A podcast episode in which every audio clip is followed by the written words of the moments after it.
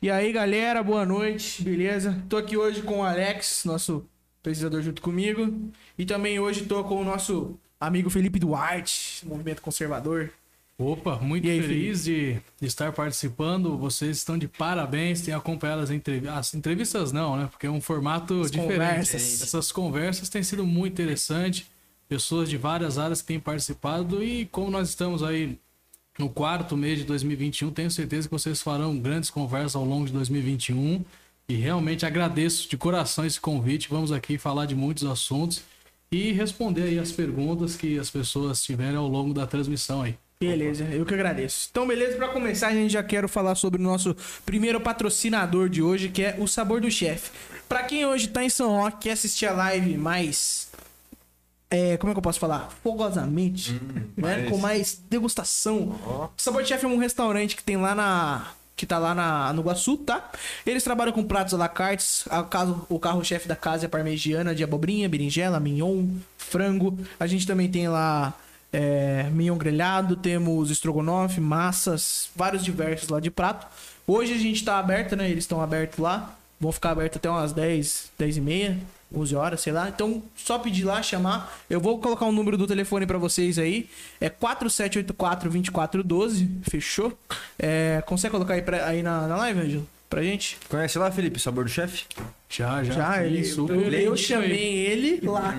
Lá, ele foi Foi. co- comer lá e eu chamei. 4784 2412. Esse é o número lá, só pedir, tá? Que a gente vai estar atendendo você. Lembrando também do sorteio da shoulder bag que eu tô usando aqui, que é pra ninguém esquecer, né? Essa bolsinha bonitinha aqui, cara. Tá, vai estar tá pra sorteio amanhã na live do Papo de Resenha, fechou? A gente vai sortear ela amanhã. Vocês não podem perder, não. Então sorteio vai ser legal. Fechou, Alex? Certo? Então vamos, vamos prosseguir. Bom, Felipe, você tem um movimento conservador aí já conhecido na cidade, né? Vamos começar por esse assunto, falando um pouco do movimento conservador. É, você, especificamente, você quer conservar o quê? Qual que é o intuito do movimento conservador? Eu acho, eu acho mais legal a gente começar do começo total, né? É. De onde ele veio. Pode ser. Perfeito. Vamos Começa depois- falando depois a gente até chegar no No conservador. conservador, pode ser. Porque se a gente começar do final. É, vai ser difícil depois não, não acho que não é difícil. Acho que algumas pessoas já entendem de um jeito errado. Hum, pode é bom a ser. pessoa conhe- conhecer você pessoa e não você político. Tem toda a retrospecção. Perfeito. É, É, eu tenho 22 anos, tenho um espírito. Quê? 22 anos. Ah, é nada. Parece que eu sou um pouco mais velho. Tem 22 anos? E eu moro no distrito de São João Novo, um distrito politicamente muito importante. Eu sempre morei lá. É, meus pais vieram de Pernambuco no início da década de 90. Eles são trabalhadores rurais. Meu pai é caseiro, já há 30 anos no mesmo sítio. Então ele cuida de uma chácara lá na Vila Antártica, que é perto da Vila Vinhas. E eu sempre morei em sítio. Então eu sempre tive esse contato com natureza, os animais. Prefiro a vida rural do que a vida urbana. Hoje mesmo, agora há pouco, eu estava lá em São Paulo numa reunião com um deputado. E aquela loucura na capital, carro pra tudo que é lado, prédio. Eu prefiro o interior, né? E sempre morei lá em São João Novo. É, gosto muito de, de futebol, já participei, já joguei em alguns times, já joguei no- na base do time 7 de setembro, né? Que é um time de várzea importante. Já joguei no time do Macaé lá em São João Novo. Eu tenho um time de futsal, né? Oh, legal. E é interessante a gente falar sobre isso, porque até ontem mesmo o Cláudio falou sobre coisas da vida pessoal dele, da história dele como empresário, o Gusto também da história dele, e a gente contar um pouco isso, sair dessa esfera só da vida pública, Sim, porque sim. quando você acaba virando um homem público, parece que é só aquilo, mas não, você faz outras coisas. Eu tenho um time de futsal que chama Sevilha Futsal lá em São Novo, mas estamos aí há um ano e pouco sem jogar. E participo também do, de outros, outros grupos, outras agremiações relacionadas a esporte. Uma curiosidade também acho que é importante aqui, sou muito viciado em videogame. Sempre tive videogame, já participei Que de jogo outros- você gosta? que eu mais jogo é futebol. Futebol FIFA mesmo? e PES. né? Eu sou melhor no FIFA, no PES não sou muito bom. Ah, tirinho, jogo de tiro.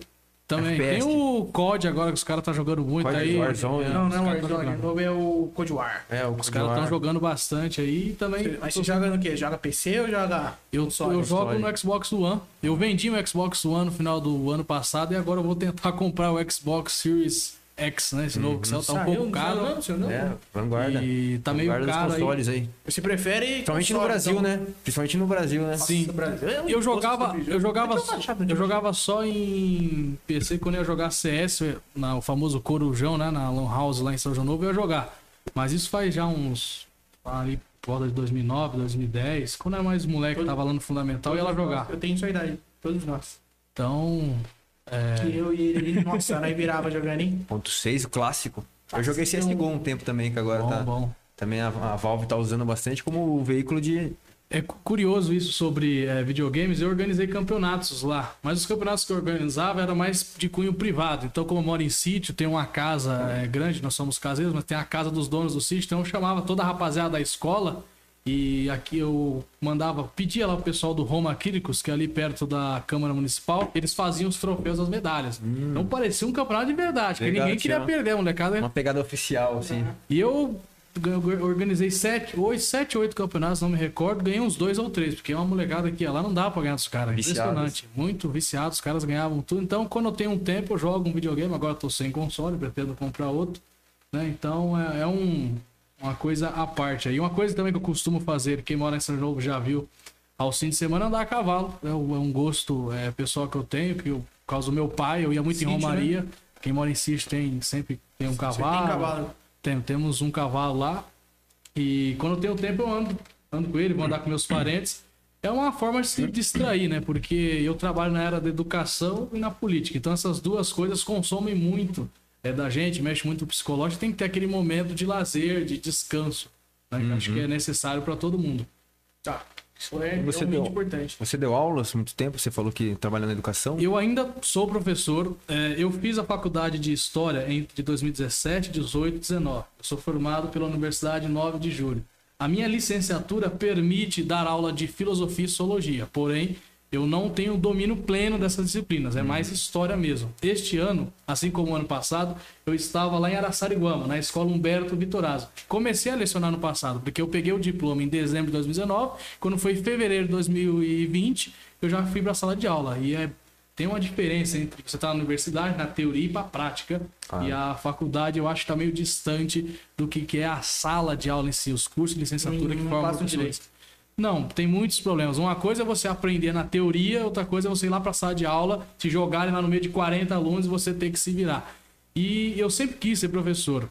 Qual é a idade É. do aluno, dos alunos que você dá? Eu trabalho com ensino médio, primeiro, segundo, terceiro colegial. Então, meus alunos têm em média de 14 a 18 anos. Eu tenho aulas de filosofia, de sociologia e tenho uma aula, uma sala só de história, terceiro colegial.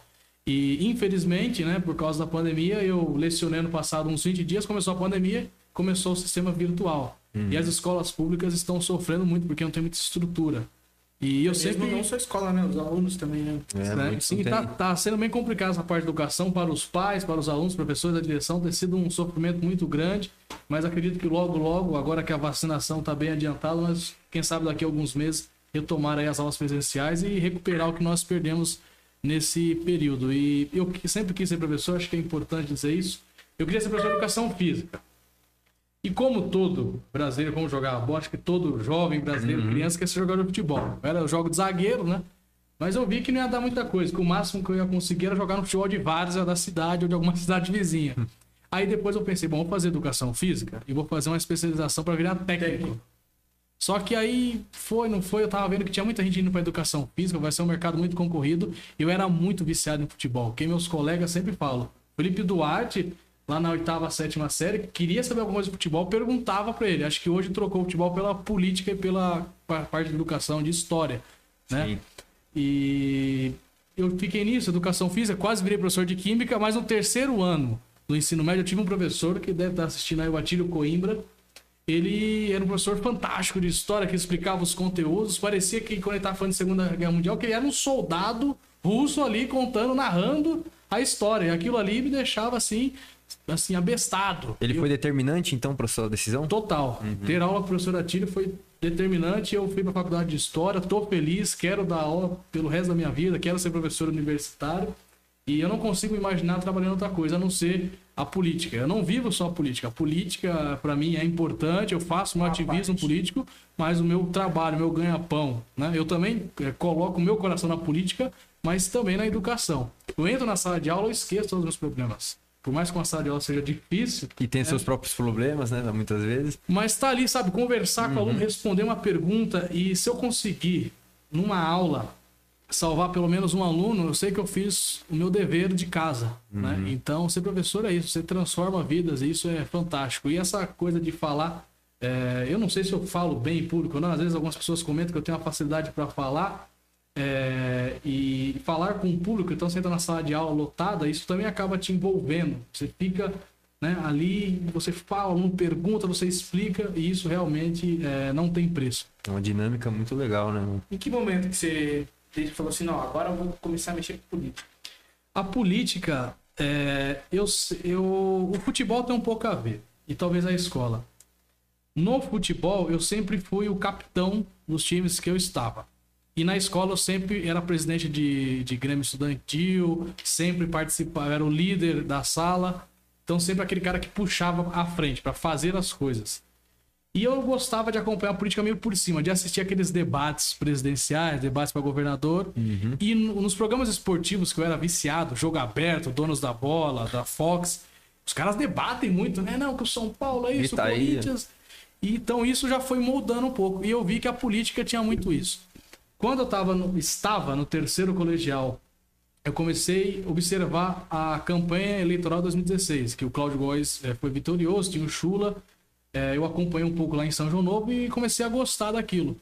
Quando eu entrei na faculdade, na faculdade tem-se uma política de militância muito grande. Mesmo eu estando na faculdade particular, que é um pouco Vai reservar. reservado. Sentiu já esse ambiente já meio. Já, podemos eu- dizer coercitivo? Podemos dizer. Sim, eu, quanto- eu fundei um grupo chamado Grupo Antimarxista dentro da Uninove, mas não foi muito pra frente.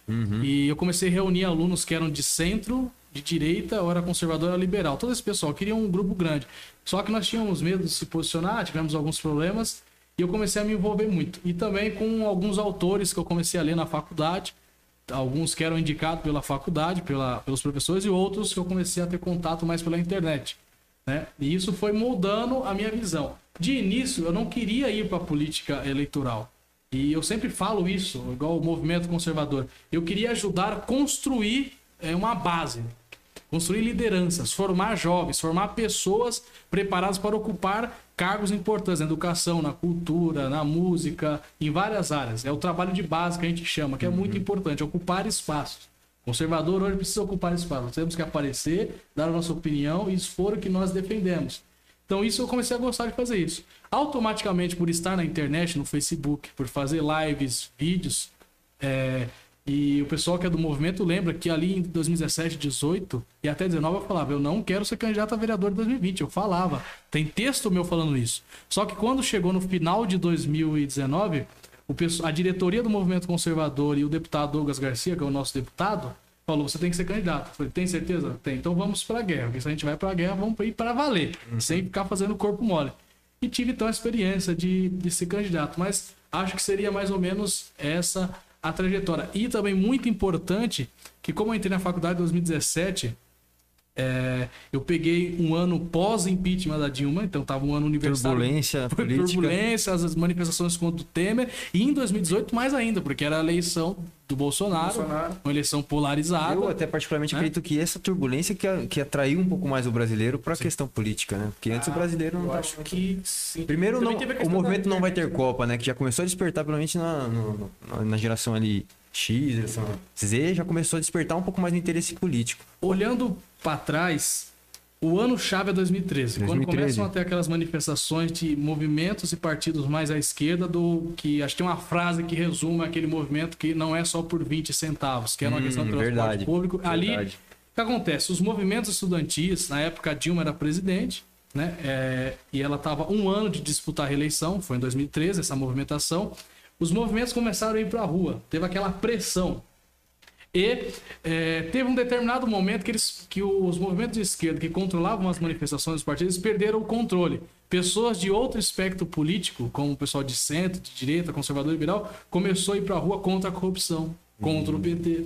Então o, o movimento tomou uma proporção diferente. Quando eles tentaram impedir isso, já foi tarde demais. Então, a partir dali, aí vem aquelas manifestações grandes de 2015. E nessa época, eu confesso, eu nem sabia o que estava acontecendo. Eu tava na escola, já jogando bola. É, todos nós, acontecendo.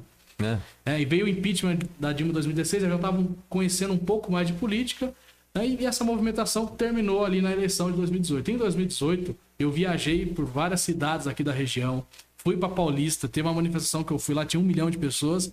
A primeira manifestação que eu participei na minha vida foi uma na campanha do Bolsonaro. E tinha um milhão de pessoas na polícia, mais ou menos, segundo a Polícia Militar.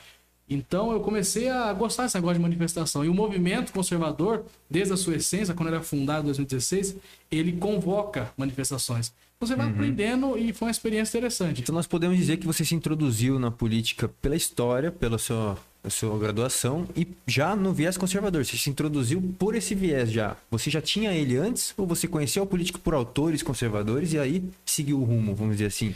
Eu, eu acho que quando nós falamos de conservadorismo, tem alguns autores que até falam isso, né? Que você é conservador, você tem uma disposição conservadora, um olhar sobre a realidade, um olhar conservador.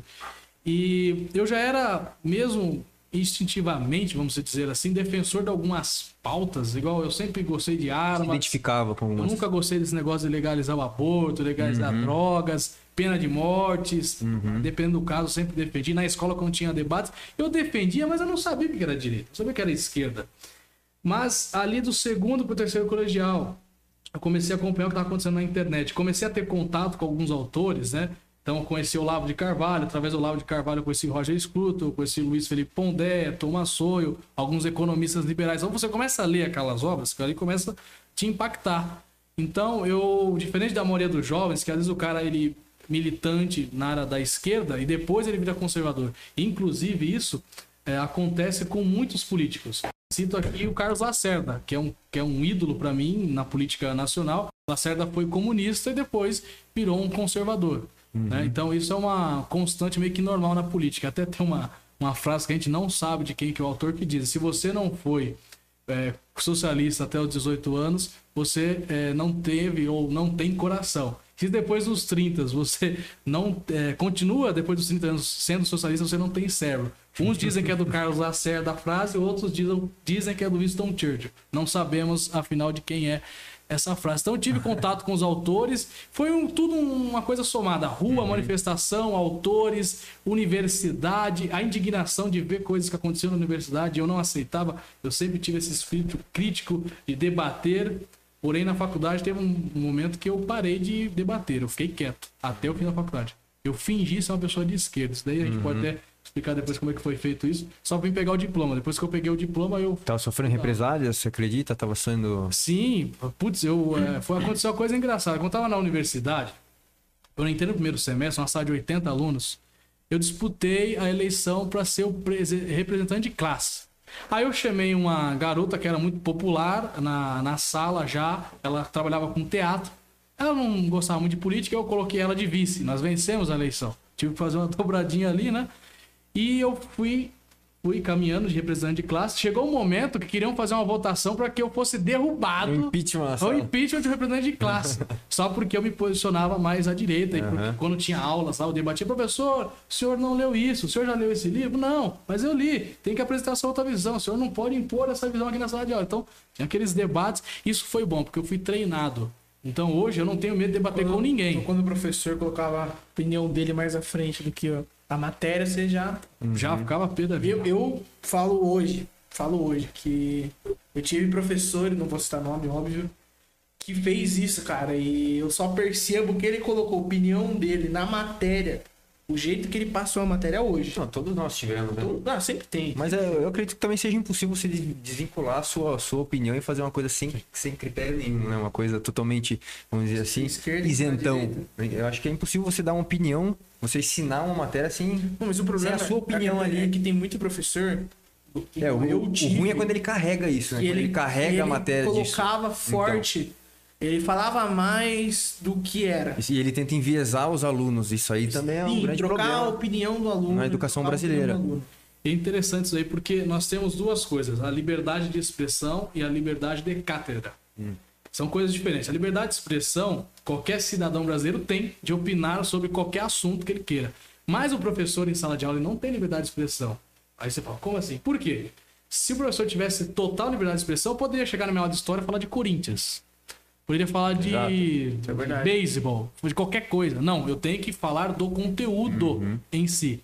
E a liberdade de cátedra me permite o quê? Eu separar o conteúdo que eu quero passar, né, os livros que eu vou usar, as atividades que eu vou utilizar para avaliar os meus alunos. Então, isso está garantido na Constituição, eu posso fazer. O que eu não posso fazer é chegar na minha sala de aula, igual hoje, eu estou filiado ao PTB. Eu vou chegar na minha sala de aula, lá na aula de filosofia, vamos supor. Pessoal, vocês têm que se filiar ao PTB, porque é um partido incrível. Eu não, jamais. Totalmente. Se alguém me filmar fazendo isso, posso ser processado. Né? Posso Totalmente fora do problemas. escopo do, do, do intuito da aula, né? Uma coisa que eu defendo muito como professor, e eu faço sim nas minhas aulas, são debates. Mas eu pego, por exemplo, na aula de filosofia, vamos debater é, aborto. Às vezes não tá no conteúdo, mas eu pego e relaciono. Então eu divido a sala.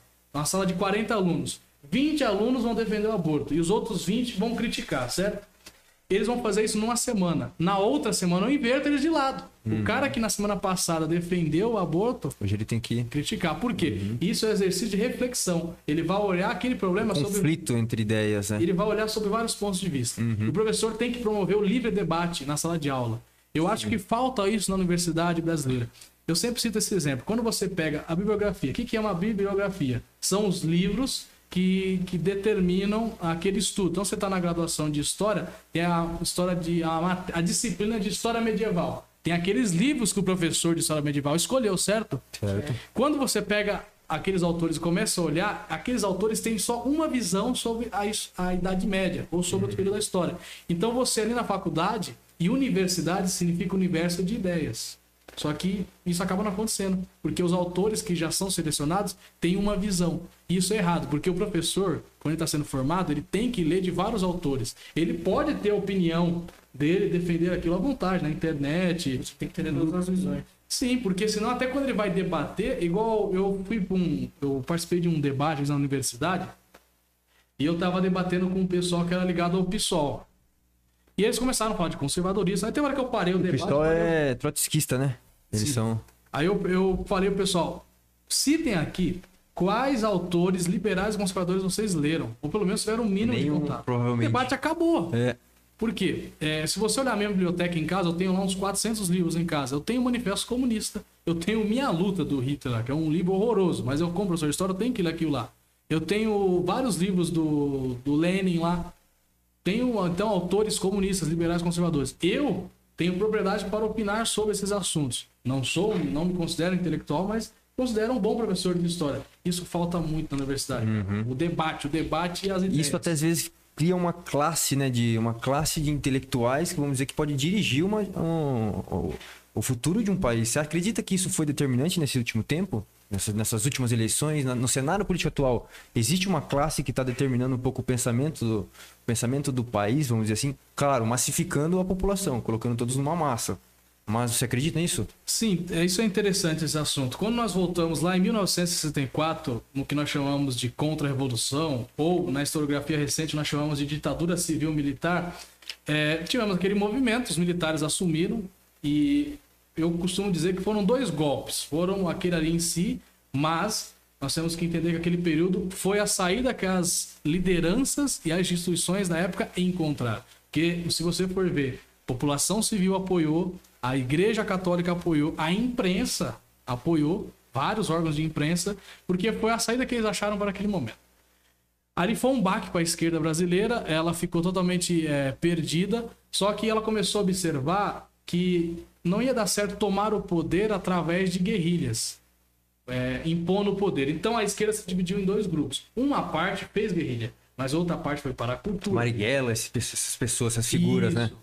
Uma parte foi para Foi pra a, a cultura. Até o FHC fala disso. Essa parte que foi para a cultura começou a escrever livros de literatura, filosofia, história. Um certo granchismo ali, né? Envolvido. É o que o professor Olavo explica, ele fala muito sobre Antônio Gramsci, a ideia de revolução cultural. Né? Não tome quartéis, tome escolas. Isso dá certo, porque se você pegar, ó, vamos supor, você começou lá, eles começaram na década de 60, 70. Eles começaram a produzir muitos livros. Eles começaram a dominar o movimento editorial. Então os livros mais à direita foram foram tirados aos poucos. Começaram a entrar nas universidades, formar mais professores. E a universidade é o ponto central. Pensem, quem manda na universidade vai formar a, a próxima elite do Geração- país. A próxima geração também intelectual. Exatamente, vai formar os advogados, os médicos, os empresários, os professores. Então, a universidade é o principal. Então, quando você consegue criar uma hegemonia cultural, que hoje no Brasil eu acho que eles têm uma hegemonia é, cultural, mas eles não têm hegemonia intelectual mais. Por quê? Porque hoje você tem o movimento conservador surgindo, você tem os movimentos liberais. Uhum. Você pega os livros mais vendidos, tem um monte de livro de direita lá. Isso há 10 anos, há 20 anos atrás era impensável. Raro. E isso é muito interessante, porque eu acho que essa, esse debate e essa possibilidade que está surgindo no Brasil é bom. A gente não pode ficar fechado é, só numa coisa. Então eu acho interessante quando hoje surge professor de história de direita, porque quando eu falo que sou de direita, ficam assustados. Então, sim, teve um, uma, uma transformação na cultura é, brasileira, uma ocupação de espaço por parte da esquerda que eliminou o debate. Uhum. Felipe, eu vou dizer também uma coisa particular minha, que eu conheço você pouco, é, mas eu admiro você por causa de que você assume um partido, você assume sua posição, o que é raro na política. Porque o político ele exige estar acima das ideologias, ele exige se valer da, da um pouco do, como vamos dizer, da demagogia, que a demagogia ela tá acima da esquerda ou da direita, porque ela tem que dialogar com os dois, ela tem que chamar pessoas dos dois. Então, você, eu particularmente admiro porque você toma a sua posição, certo? Mas voltando nessa questão de um certo um certo granchismo, uma certa direita revolucionária. Você não enxergaria hoje que a direita também usa desse movimento intelectual, vamos dizer assim, para causar uma certa revolução? Porque vamos, olha meu, meu parecer. A partir do momento que nós temos um sistema que está esquerdista, que está esquerdizado pela classe intelectual, não vem uma revolução exigida para mudar essa, esse sistema que já está estabelecido como esquerda? Então a direita não se, colocar, não se colocaria agora como revolucionária? Ela não tem que se colocar como, como contra as instituições já estabelecidas? É, isso a gente costuma brincar, de, a gente costuma falar que o, o revolucionário, entre aspas, hoje é o conservador. É, já, ouvi, já ouvi essas brinca muito sobre isso. Por quê? É, veja, o trabalho que o movimento conservador faz é exatamente isso, de fazer uma contraposição. Então, eu, eu sou coordenador regional do movimento. Eu cuido do movimento conservador em mais de 50 cidades aqui na região. Outro cargo que eu venho exercendo, mas por causa da pandemia deu uma parada, eu sou diretor geral aqui no estado de São Paulo da Unecom. O que é a Unecom? União Nacional de Estudantes Conservadores. Eu quero uma coisa que talvez eu não vou ver. Quando eu ver isso acontecendo, eu já vou estar velho. Que é o quê? Eu quero um dia que a Unecom lance uma chapa e ganhe a presidência da Uni, a União Nacional de Estudantes, que é tomada pelo PCdoB, pela União da Juventude Socialista. Uhum. A gente, esquerda. Só a esquerda. A gente quer daqui 40 anos ocupar esses espaços. E isso está faltando. Então hoje você tem um grande número de jovens que estão vindo para o movimento, que estão vindo para a Unecom. Hoje eu estava em São Paulo reunido com a juventude do PTB, uhum. né, que é a juventude do Partido Trabalhista Brasileiro, e nós discutimos isso, a necessidade de entrar nas universidades, de estar na mídia. Hoje eu também trabalho com mídia, estou lá na Oeste Paulista TV. O meu programa, eu me posiciono. Todo programa eu indico um livro sobre conservadorismo. Uhum. Semana passada eu levei um coordenador do movimento para falar. Então, estamos aos poucos ocupando os espaços. Então você colocaria uma direita como revolucionária necessariamente agora? Ela teria que ser essa revolucionária, porque o sistema estabelecido já está, vamos dizer, de certa forma, enviesado. Né? Isso eu também concordo. Mas você colocaria ela como certamente revolucionária? Talvez sim. Eu acho que a direita que surgiu, até a direita ligada ao Bolsonaro, a direita ligada ao professor Olavo de Carvalho, são coisas de. Ela é reacionária, ela está reagindo. Mas Isso. revolucionária é a minha questão. Eu acho que talvez ela, ela se, se encaixaria mais isso, que ela está reagindo, reagindo a uhum. tudo que está acontecendo. A direita ainda, eu costumo dizer que é um bebê. Nós estamos num processo de formação. E uma coisa que eu brigo muito com o pessoal às vezes, tem muitas pessoas da direita que só pensa em campanha eleitoral. Só pensa em disputar. Ah, eu quero ser vereador. Brilhar, ser candidato a vereador, todo mundo quer. Agora você pergunta pro cara, você tá preparado para ser vereador? Tem que ter um porquê, você né? Já, você já imaginou o que é ser vereador na Câmara Municipal de São Roque com políticos experientes, velhos? Agora temos políticos é, que se posicionam de esquerda, como Paulo Juventude. Se o cara tiver lá não tiver preparo, ele é engolido pelo sistema. E o que, que eu falo? Além da política eleitoral, política do dia a dia, tem que fazer o trabalho cultural. É muito importante. O movimento conservador, nós temos reuniões, nós temos um curso chamado Política, Governo e Conservadorismo, professor Rafael Nogueira. Nós passamos esse curso. Nós pegamos um livro e discutimos a cada reunião um capítulo. Isso é fantástico. Pegamos uhum. um documentário sobre história e discutimos. Isso é a formação de base, formação intelectual, que é, é necessária. Então, o conservador não pode se preocupar só com política, ele tem que se preocupar, é importante, mas pense, a cultura é o principal. Se nós não ocuparmos os espaços e começar a confrontar a esquerda no âmbito cultural, nós vamos continuar apanhando. Veja, hoje o Brasil tem um presidente conservador. O Bolsonaro não consegue fazer nada, ele está de mão a, mãos atadas. Ele não consegue nomear um ministro. Ele nomeou o ministro, vão lá e derrubam. Ele não consegue indicar o cara para a Polícia Federal. Agora, quando o PT chegou ao poder, ele já tinha toda a base. Era sindicato, era movimento estudantil, era um monte de jornalista. Pô, fica mais fácil. Por quê? Você tinha a base de apoio aqui embaixo. Então, numa pirâmide, a política é a cereja do bolo, ela está lá no topo. O principal, o alicerce, a massa desse bolo é a cultura, que determina tudo isso.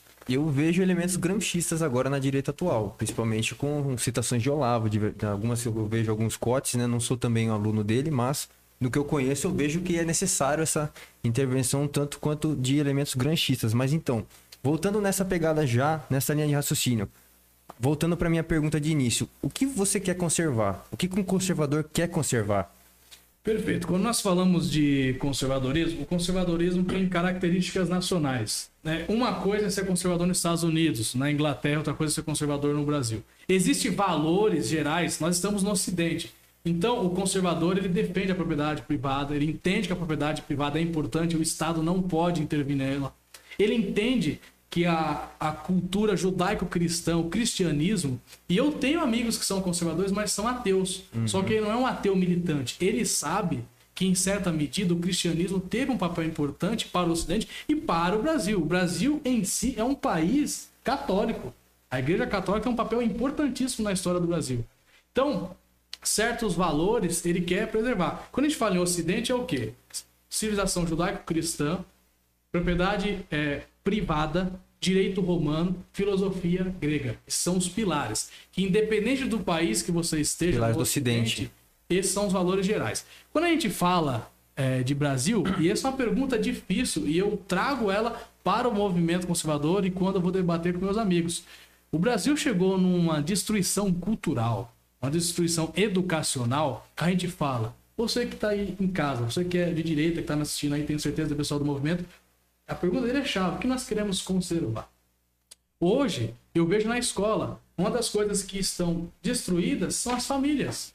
As famílias estão totalmente desamparadas. E as famílias são o que mantém a sociedade forte e unida. Porque a, o, a pessoa ali, quando ela nasce, quem vai passar os primeiros valores, os primeiros ensinamentos é a família. Socialização primária, né? Isso. Então a família, hoje, você tá ficando cada dia mais difícil ver um pai e uma mãe os casamentos não duram mais. Casa daqui dois anos já é, separa. Então, o conservador é, brasileiro ele precisa fazer esse resgate. Nós podemos ligar isso a um declínio da moral também, de também, certa forma. Perfeito. Hoje é, nós estamos vendo até uma certa religião é, fingida. O catolicismo está com muitos problemas, o protestantismo está com vários problemas. Nós perdemos muitas das nossas é, raízes. Eu acredito uma coisa que o, nem tem mais como conservar, porque acabaram é, destruindo, mas nós temos que resgatar.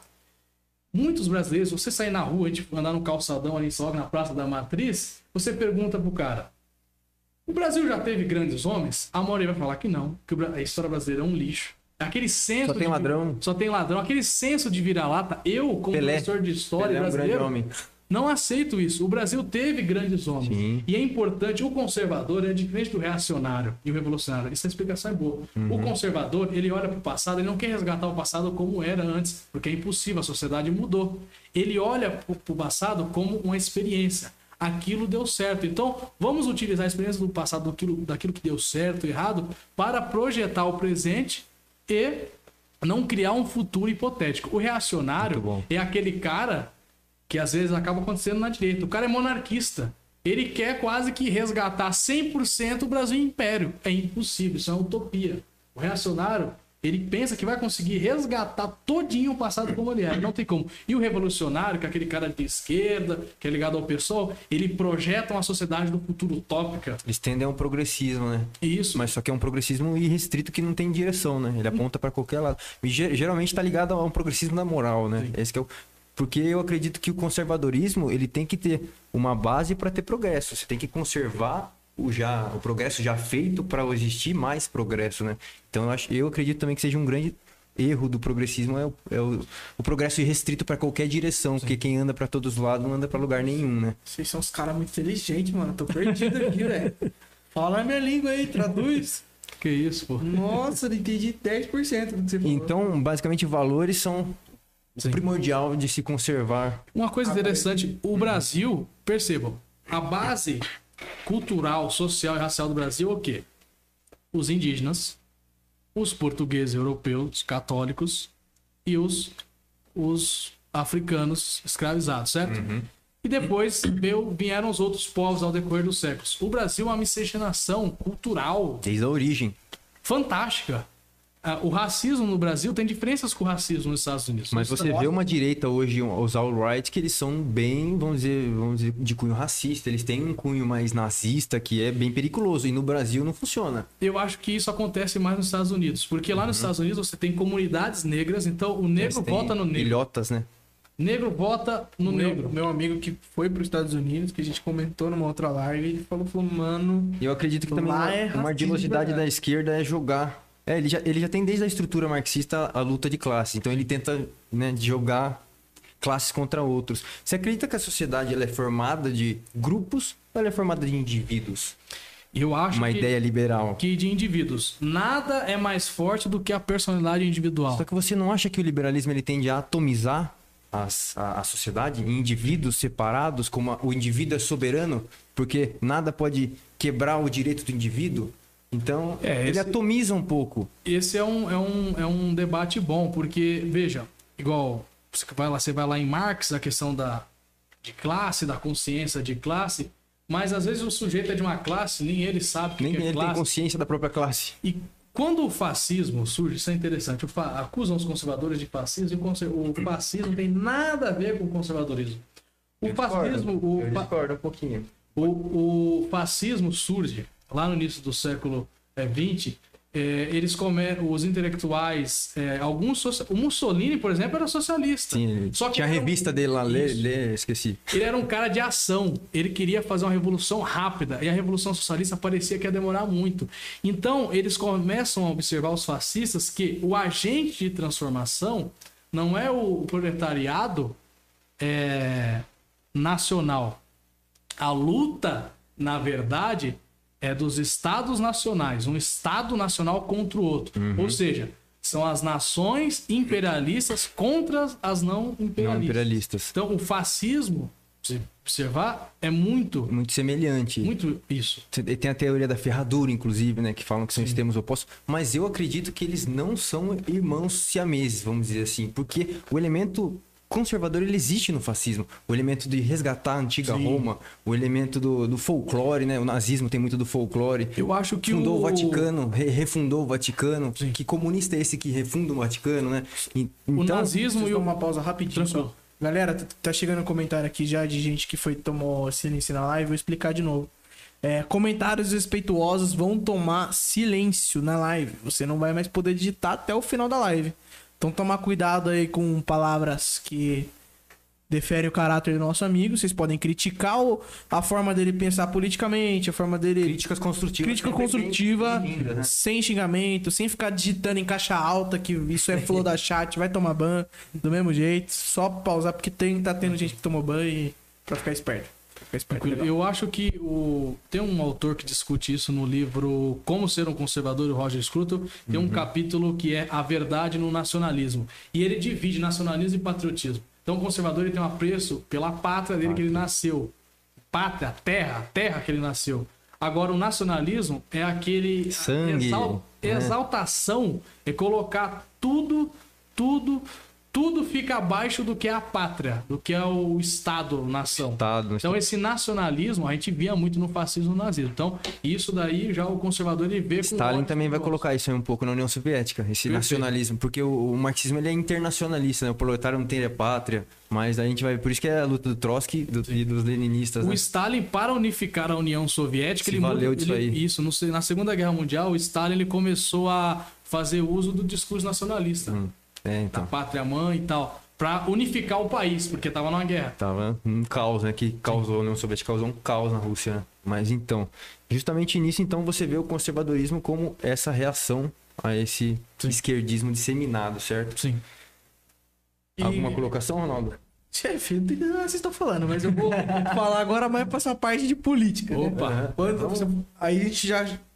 Que é o conservador, vocês explicaram, não entendi. Mentira, entendi, entendi, entendi. Você é um cara que conserva valores. Resumindo seus últimos 30 minutos conversando. É, cara, mas eu queria saber assim, a relação política sua, e você já falou a hora que você decidiu entrar, como é que foi, cara, pra você? Porque você é um cara que teve 600 votos, mano. Teve bastante voto, infelizmente não abriu cadeira pra você, mas teve muito voto. Olha, a, gente. a experiência de ser candidato foi fantástica. É, eu fiz uma campanha sem fundo partidário, sem dinheiro, gastamos aí menos de 5 mil reais. Todo mundo que entregava santinho pra mim era voluntário, que acreditava na causa. Eu tinha na campanha apoiadores de todos os bairros. Se você pegar meu gráfico de votos, nós tínhamos 19 colégios eleitorais na última eleição. Felipe Duarte pontuou em todas as escolas. Eu moro no distrito de São João Novo, mas nunca fui um candidato a uma liderança de bairro, de distrito. Eu sou uma liderança municipal e agora regional. Não estou mais atuando só em São Roque. Estou fazendo trabalho em Sorocaba, Marinque, Salto. Estou saindo daqui direto. Estou indo para outras cidades constantemente. Isso tem a ver com um projeto que a gente vai contar mais para frente, em primeira mão, sobre a eleição do ano que vem. Ah, vem aqui, vai ser aqui então, hein? Opa! E o que acontece? Então, ser candidato, ver essas pessoas te ajudando de livre e espontânea vontade é fantástico. E eu só não virei vereador porque os meus colegas é, tinham, tiveram poucos votos e eu estava num grupo que tinha poucos candidatos. Eu apoiei o Ronaldo Alves a prefeito, coligação PSL PRTB, eu estava no PRTB, que é o Partido do Mourão, Partido Levi Fidex, já saí do PRTB, hoje estou no PTB. Nós tínhamos de 8 a 10 candidatos a vereador. E é assim, era uma briga de Davi contra Golias. O Guto tinha lá cinco partidos e tinha quase 120 candidatos. Fora os, independentes do partido DEM, que é lá do pessoal Daniel da Padaria, e o, tem o PTC do professor Ailton também. Então, vários candidatos com o Guto. O Cláudio Góes também tinha uns 70, 80 candidatos. Mas mesmo com poucas é, possibilidades, eu acredito que tanto o Ronaldo quanto eu colocamos o nosso aí na reta. Apresentamos quem nós somos. O Ronaldo ficou em terceiro lugar na eleição. E tenho certeza que na próxima eleição ele dará trabalho, ele vai vir forte. O Ronaldo teve 1.300 e poucos votos, ficou em terceiro lugar. Lógico, a diferença pro segundo e pro primeiro está assim, muito grande. Muito grande. E eu tive 522 votos. Nós tivemos 300 candidatos a vereador, mais ou menos. E eu fiquei entre os 20 mais votados. Acho que eu, tô, eu sou o 15 mais votado. assim, 15, décimo. Então, posição 17 ali, 17. Então, eu tô tranquilo, eu fiz a minha parte. Aí o pessoal pergunta, pô, você deveria ter apoiado o Cláudio. Pergunto, como que eu ia apoiar o Cláudio? Todo mundo sabe que eu sempre fui oposição ao PSDB, sempre fui oposição a Cláudio Góes, Efaneu. E o Guto? O Guto também. Eu tive um monte de divergência com ele quando ele era vereador.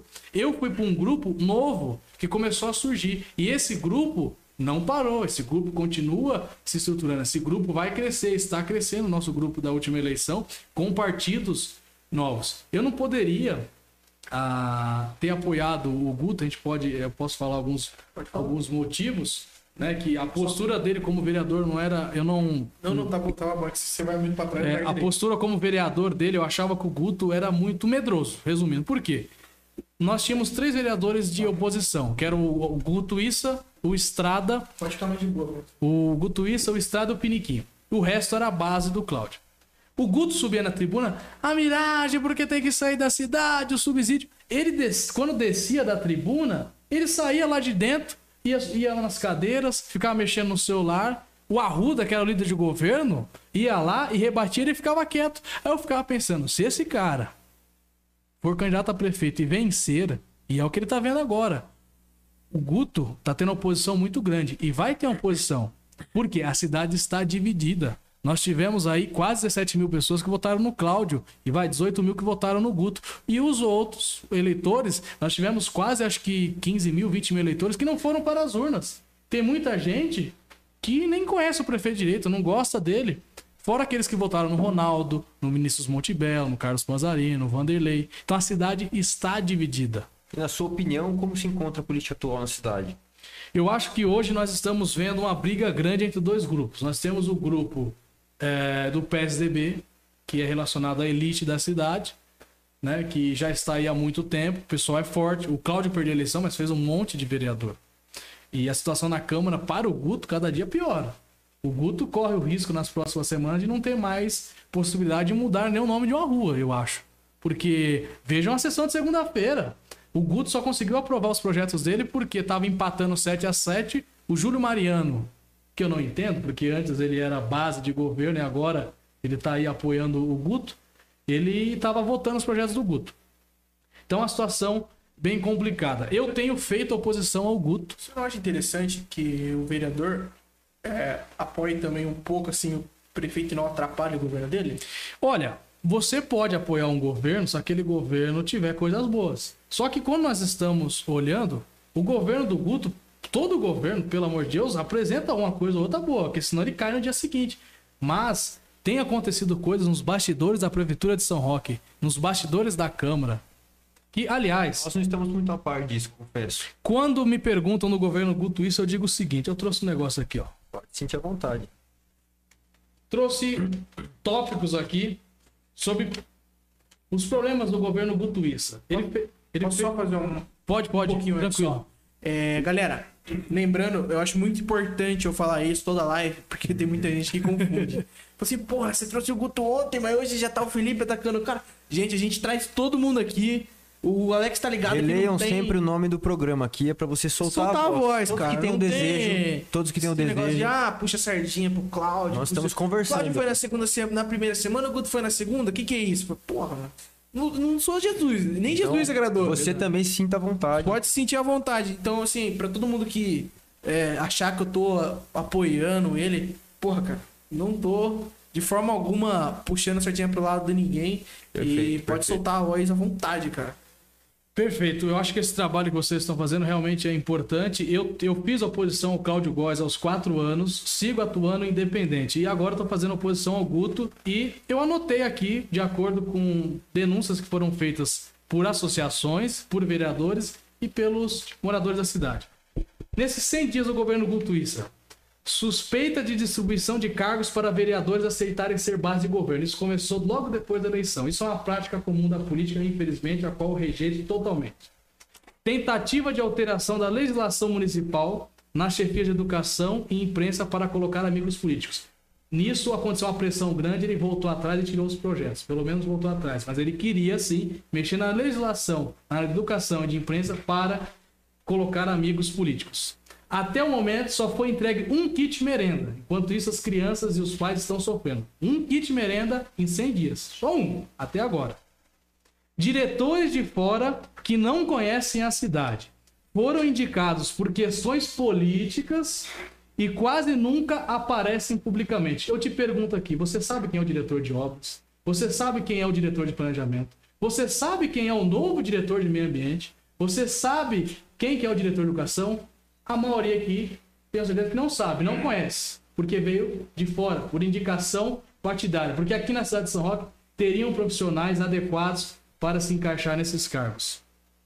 O escândalo relacionado ao Cimei Lamarca, onde o mesmo tentou pular a fila de vacinação em outra cidade, assim colocando em descrédito o nome da cidade de São Roque por possuir cargo público aqui. Se o cara possui cargo público aqui, ele não pode fazer o que ele quer. Pelo menos ainda foi demitido. Ainda bem, né? Era um absurdo se ele continuasse É como é o mínimo, né? É o mínimo. Contrato nada transparente com a empresa Jundiá de Transporte Público. Nem sabemos quanto estamos gastando direito. E até o momento os valores estimados são altos demais. Nenhum apoio aos comerciantes da cidade, pois o prefeito transferiu tudo para o governador e fugiu de suas responsabilidades legais. Denúncias sobre o ex-diretor de saúde João Gabriel e a Santa Casa. Tiraram carros do Departamento da Saúde e mandaram para a imprensa em plena pandemia. Dinheiro público gasto com propaganda em jornais da cidade, agora em plena pandemia, pandemia e no mundo atual, com a força das redes sociais, não havia necessidade de se gastar com essa questão. Felipe, aproveitando Só a então, denúncia do Diego Costa. aproveitando então esse gancho que nós citamos muita pandemia, eu vi que você percebe, você colocou bastante, bastante foco nela. Como você acha que deve ser lidada essa, essa pandemia? Primeiro, foi lidada da forma correta? Existiria uma forma melhor? Porque a gente sabe que o vírus ele está sendo uma catástrofe aí. pode ter, né, autores que neguem, pode ter até um, mas é, é fato que existe um consenso na classe científica. O que você acha que pode ser melhorado nessa, nesse manejo da pandemia? Como você acha que deveria ser? Perfeito. Eu só tenho mais cinco tópicos aqui, eu vou ler rapidinho, aí eu já. Bem, se quiser depois. Não, não, não. É, Falta de apoio aos professores. Eu sou professor, então sei do que eu estou falando. Falta de apoio aos professores, diretores, alunos e pais com ensino virtual de aulas, já que o diretor de educação tem apresentado poucas alternativas e estratégias, sem contar que nunca aparece publicamente para esclarecer problemas. Essa é uma coisa que nós temos isso constantemente. Eu recebo mensagem de mães reclamando constantemente, não dos professores, mas do diretor de educação. Tá sempre na live? Aí é o prefeito, não o diretor de educação. Nunca apareceu em entrevista o Paulo. Ah, eu achei que tava falando do, do prefeito. Não, não. Ah, Aí é tá. o diretor mesmo. O prefeito aparece constantemente, né? Caso da professora de Mairim, que nomeada para trabalhar no departamento de educação daqui, Ixi, mas que não foi a tempo afastada do cargo da outra cidade. Inclusive, a Associação dos Professores entrou até no Ministério Público e este caso está rolando. Caramba. Cultura para amigos. Um grupo de teatro utilizou a Brasital, mesmo o espaço estando fechado. Ou seja, você que é artista, não pode usar a Brasital. Mas um grupo de teatro, segundo a denúncia feita pelo vereador Diego Costa, utilizou. O Diego postou na denúncia dele lá até a foto lá do, do caderno. Parece que cometeram essa ingenuidade de marcar o nome e utilizaram lá a Brasital, mesmo estando fechado. Que O faltam Diego comentou aqui no. Então, falou, falou ah, esse, isso daqui é muito importante. Caso Mirelli, mulher forte dos bastidores do Podemos, que veio para ser a ponte entre partido e o prefeito. Deixou o governo recentemente alegando desorganização no governo de Butuíça. Ou seja, até a mulher que veio de fora do Podemos, que não conhece a cidade, ficou aí três meses, resolveu sair porque não estava suportando essa bagunça que estava nos bastidores da prefeitura. Nos bastidores e publicamente. Estranha troca no comando do meio ambiente, tirando o Evandro, que é um cara de São Roque, e colocando um sujeito de Itapevi, mais um diretor de Itapevi. Ah, Conselho de Meio Ambiente abandonado, pois não foram nomeados os conselheiros da prefeitura. Então tem que o Conselho do Meio Ambiente está bagunçado, a prefeitura ainda não resolveu o que vai fazer. E, eu, e tem mais uma coisa aqui que chegou hoje para mim. O Conselho Municipal de Educação não está sendo ouvido.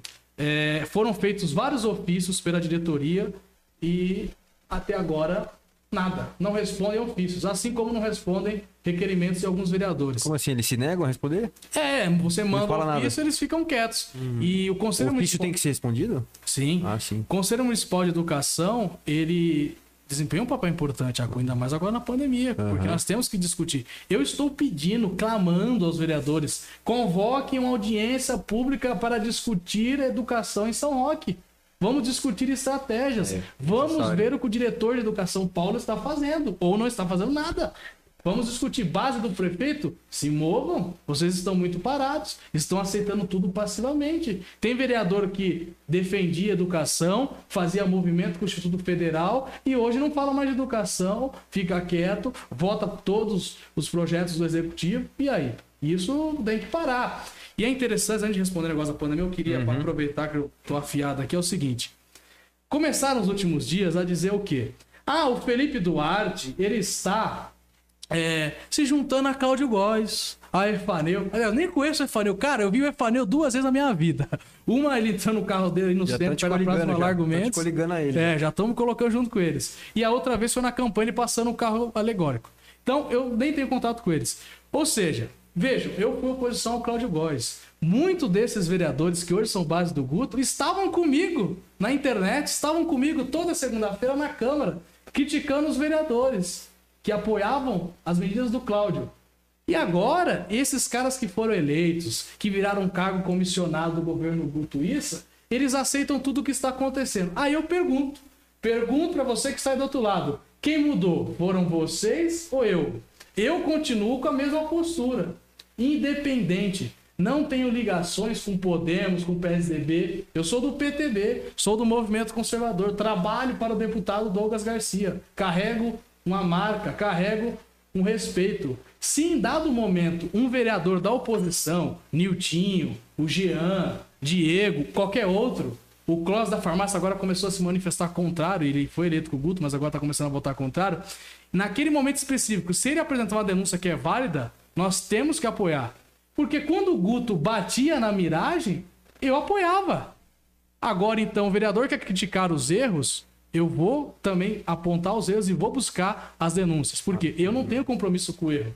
Nada não mais- tenho. nada mais justo. nenhum. Eu defendo a verdade. É, ontem o Guto respondeu algumas perguntas suas que foram super, Sim. super bem. Eu conversava com o. Guto. Eu ia na sessão, conversava com o Guto às vezes. Pra tirar do Guto. Você vai votar no projeto aqui de cotas raciais do Piniquim? Ah, não vou. Ah, beleza. Piniquim, você vai votar nisso? Tá, eu conversava com o Jean, conversava com o Marreira. Às vezes eu converso.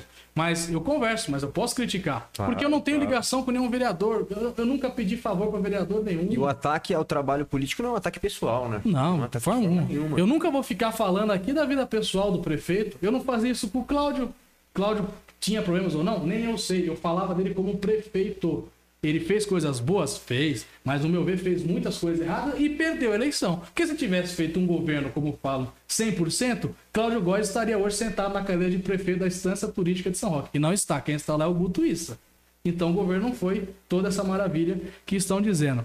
Então é isso. Em pontos específicos eu posso concordar com eles.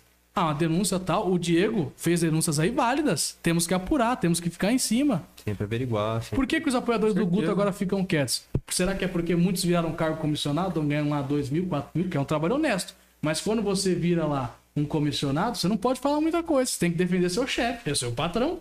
Agora, eu, eu sou professor do Estado. A coisa mais bonita é ter liberdade na política para criticar quem eu quiser. Eu posso amanhã criticar o Jean, o Niltinho, respeitosamente, o Cláudio Góes, o Thiago Nunes, qualquer vereador da Câmara, porque eu não tenho compromisso com nenhum deles.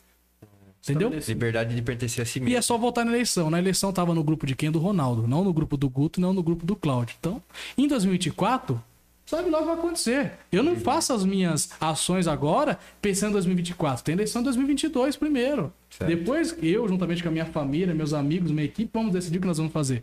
Se eu agir, pensa bem, se eu começar a agir agora, pensando lá em 24, eu não vou defender a verdade. Eu não vou fazer aqui trabalho de cobrança correta. Eu vou estar defendendo meus interesses escusos. Aí sim eu posso ser uma massa de manobra de grupos da cidade. Sim. Mas não. Quero que se dane em 2024. Tem eleição no ano que vem e tem o trabalho para fazer agora. Eu tive 522 votos, certo? Então eu tenho que continuar cobrando. O Felipe Duarte, quem votou em mim, falava assim: eu vou votar nesse moleque porque ele fala o que ninguém tem coragem de falar. Qual que era o meu slogan de campanha? A nossa arma é a verdade. Por quê? Porque era o que eu mais escutava quando eu ia pra rua. Você fala o que eu queria dizer, mas eu não posso. Porque eu tenho medo, tenho vergonha. Então, a marca Felipe Duarte vai continuar. Combativo, aguerrido, falando o que tiver que falar. E não ligo aí pra quem quiser. é, menino do PSDB, estão dizendo isso daí, sei lá o que agora. Eu odeio o PSDB, partido do Dória, porra. Aí vocês me quebram, pelo amor de Deus. Antônio. Pô, Pra que se cheire. Vamos fazer uma pausa aqui então que eu vou fazer o anúncio nosso agora. Traz aí pra nós. Vamos fazer um anúncio. aí sim. Agora parece. Sim. Já abre aí na frente, pessoal. Tomar uma água aqui pra isso. Recuperar as energias. Galera, lanche do sabor do chefe, beleza? Que restaurante que eu comentei lá no começo. Mandou o lanche pra gente aí pra vocês darem uma olhada no tamanho. E eu coloquei a mão aqui. Que bonito. Não sei nem se era Esse meu. é seu. Nossa, agora Ih, olha lá, acertei. Não, o pai é bravo, né? Hum. Tá bom. Ó, lanche do sabor do chefe, só manda mensagem no, no, no WhatsApp deles. Deixa eu colocar pra vocês o WhatsApp, que eu não lembro o número. E no. Vocês podem ligar também no fixo, que é 4784-2412. Beleza? 4784-2412. O número do WhatsApp deles é 988540100. Fechou? Vai Certinho. deixar aí nos comentários pra vocês. A gente vai comer esse aqui depois pode- que o papo tá muito bom, aqui. né? Eu vou falar de mais um patrocinador nosso também. Que é inclusive sua amiga. Opa.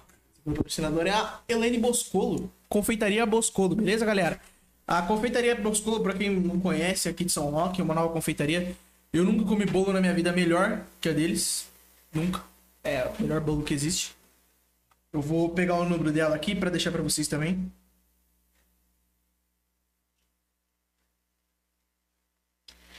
Uh, pode ir falando enquanto eu pego o número aqui.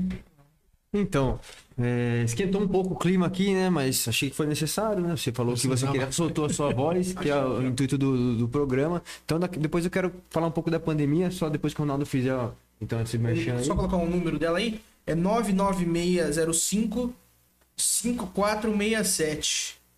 Deu pra pegar? Fechou. Perfeito. Os Então, melhores bolos personalizados, hein? calmando um pouco os ânimos, mas não tanto, porque pandemia também é delicado. Lembra da pergunta? Sim. Então, o que, que você acha que deve Das- ser manejado aí, essa das- pandemia? Olha, eu acho que Empreendedores e. estamos há um ano e quatro meses com esse maldito vírus.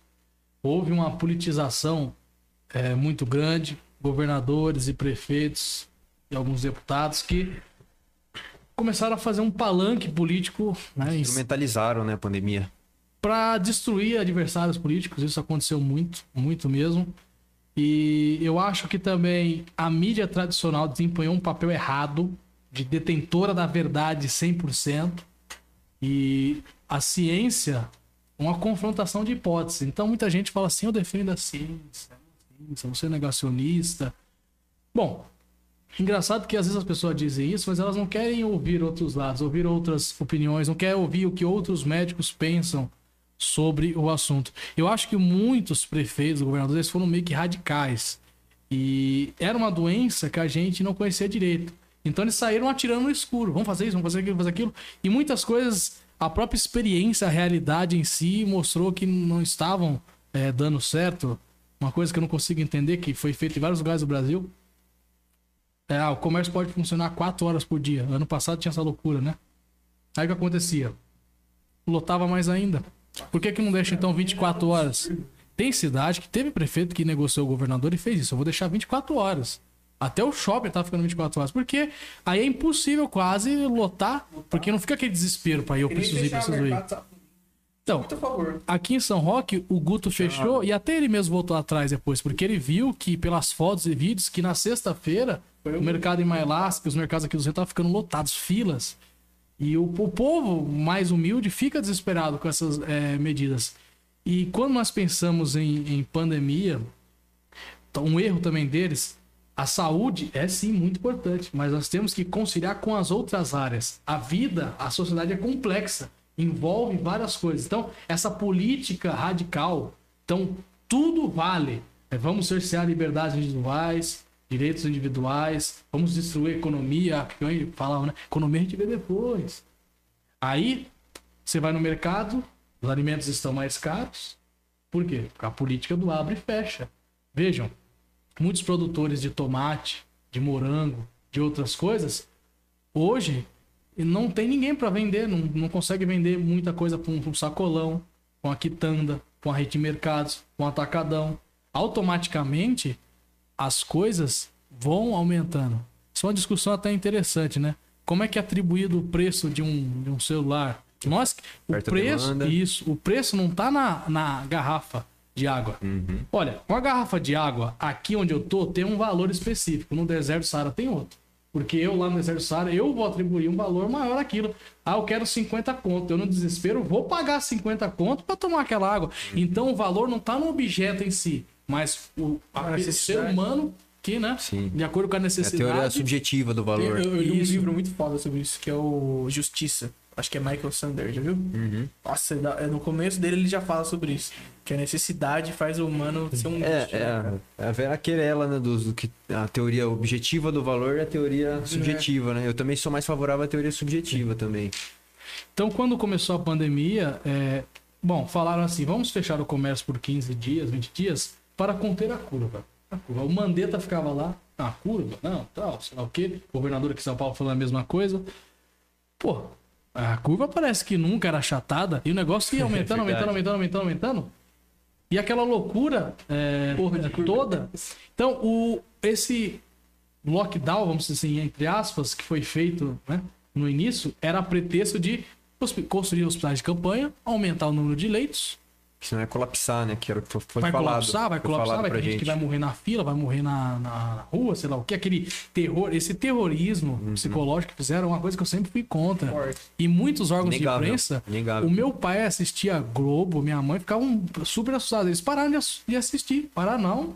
Eles falavam, Uma boa bota o coisa, filme à uma boa noite aí. coisa. Até Parar de hoje. assistir TV é uma É. boa É, coisa. até, é até hoje. E meus pais são de idade, eles viam aquele terrorismo que a Globo, a Band faziam, é, aquilo ali mexe com a cabeça das pessoas, são pessoas simples. Que têm psicológico pouco- já tá abalado por ficar em casa, já que é uma situação já estressante, as- dá- Sim. causa ansiedade, ainda mais a mídia te bombardeando com coisa ruim, Sim. Né? Que não basta dar tênis, E eu acho que ta- e uma, uma- Forte, né? e uma coisa que ferrou muito aqui no Brasil, uma ordem judicial, no início da pandemia em março, o STF decidiu que quem tinha que tomar as decisões eram os governadores e prefeitos, restando ao Ministério da Saúde e o governo federal mandar dinheiro. Quando você pega no portal da transparência, em, em São Paulo foram mandados 135 bilhões. Cara, é muito dinheiro. E 55 bilhões para auxílio emergencial.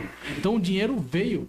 A gente fica perguntando, caramba, o que, que fizeram? Cadê aquele hospital de campanha lá do Pacaembu? O, do, Covas mandou fechar do nada. E agora tá lá desesperado, falando que todo mundo tem que ficar em casa, em casa, em casa, em casa.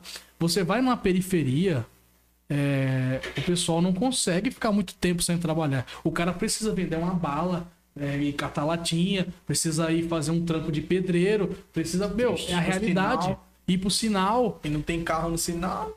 E os políticos, por exemplo, o, Dória sabe o que é é viver no mundo. O mundão não sabe. O Dória é engomadinho. E muito prefeito é assim. O cara vira político, ele não sente mais cheiro de povo. Parece que o cara esqueceu depois de virar vereador, deputado, governador. Ele esqueceu o que é comer um feijão com arroz. Esqueceu. Então, uma coisa que até o Bolsonaro fala, eu concordo com ele, o político tem que ficar perto do povo. Eu aqui em São Paulo, eu ando de busão direto. Eles são a representação do povo. O povo, Sim. vamos dizer, personificado, né? No, no líder. Com- Como o cara vai, vai adotar uma política de fechar tudo, sendo que ele, é, ele não sabe o que é estar ali, ó. Então, essa radicalização, no meu ver, eu não consigo é, aceitar essa narrativa. Eu acho que dava pra conciliar as coisas. Não podia ser sido tão radical. Segunda-feira o comércio voltou a abrir em São Roque. Eu passei pelo calçadão, conversei com alguns comerciantes, eu perguntei o movimento hoje. Muito fraco, porque as pessoas estão com pouco dinheiro. E é final de mês, é água para pagar, luz, funcionários, então desemprego também. E aí uma coisa que eu concordo com o Guto disse aqui, dizem que eu só sei criticar, mas o Guto falou uma coisa interessante. Se a turma do Cláudio, a turma do Efaneu, tivesse a- aberto a cidade para empresas, a economia das artes seria mais forte. A gente não ia sofrer tanto, porque a nossa economia é fraca, sim. Concepção mais liberal também, né? E se, também, também E se mudar favorável. isso, aí vai ser bom. Espero que consiga mudar isso. A economia da cidade precisa abrir mesmo. Porque aí, se tiver uma outra coisa louca que nem a pandemia ou a pandemia continuar, Conseguimos- a gente vai sofrer um pouco menos. Conseguimos segurar um pouco mais. Então, é uma Vamos abrir um-. Vamos abrir um espaço para pergunta do público? Opa, uma- vamos. Vamos ver se tem uma. então. Silvio, boa noite, quer ser conservador em 2021. Seja respondido. É, Silvio Venturini, Felipe, na sua opinião, quais foram os principais erros cometidos no governo Cláudio Góes? Eu acho que o Cláudio ficou perto, é muito distante dos bairros. Um prefeito tem que ser popular. Tem que estar lá em São João Novo. Cara, o Cláudio Góes. A Carol aqui, ó. A Carol, a Carol, ela mora em São João Novo, olha lá. São João Novo, tops, mostra nós. Então a Carol é uma amiga minha lá, mora lá em São João Novo. Sim, o Cláudio não ia em São João Novo. E sabe o que é irritante? O Cláudio, em 2015, 2016, ele vivia na padaria do Wagner. Então ele virou prefeito, sumiu, não ia mais lá na padaria. Ia muito. Poucas vezes ele ia lá.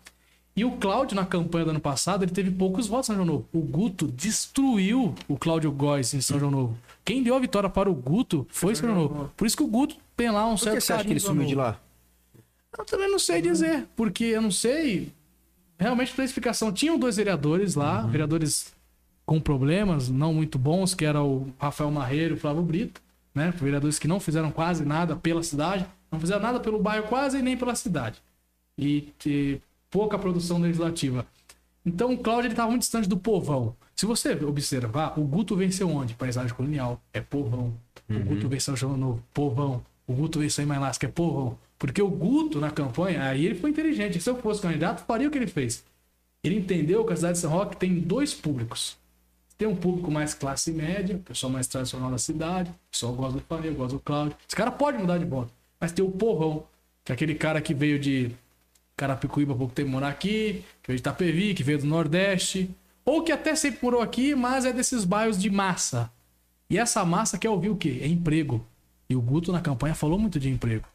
Então ele soube captar aqueles problemas reais do povo são roquense. Coisa que o grupo do Cláudio não soube fazer e teve a máquina, teve quatro anos para fazer isso. Né? Não soube falar mesmo que o povo queria. O Cláudio, tudo bem, pegou uma prefeitura toda com problemas, deu uma arrumada, ok. Mas poderia ter feito muito mais. Por que não mexer no plano diretor? Quando eu perguntei de plano diretor, perguntei pro Diego, ele respondeu aqui. O Guto respondeu, deram boas respostas. A do Guto foi melhor, porque como ele é o prefeito. Plano diretor, quando a gente fala de trazer empresas, passa diretamente pelo plano diretor. A última vez que mexeu no plano diretor aqui só, que se eu não me falha, memória foi em 2005, 2006. Faz muito tempo, tem Existe que um mexer. travamento na cidade nessa questão, né? Quando falarem, quando o pessoal do PSDB falar que não é culpa deles, que eles não terem trazido empresas, só, você olha pra eles e pergunta assim: quem então que vocês não mexeram no plano diretor? Se tiver o governo do Efaneu ou o governo do Cláudio. Não mexeram no plano diretor porque não quiseram.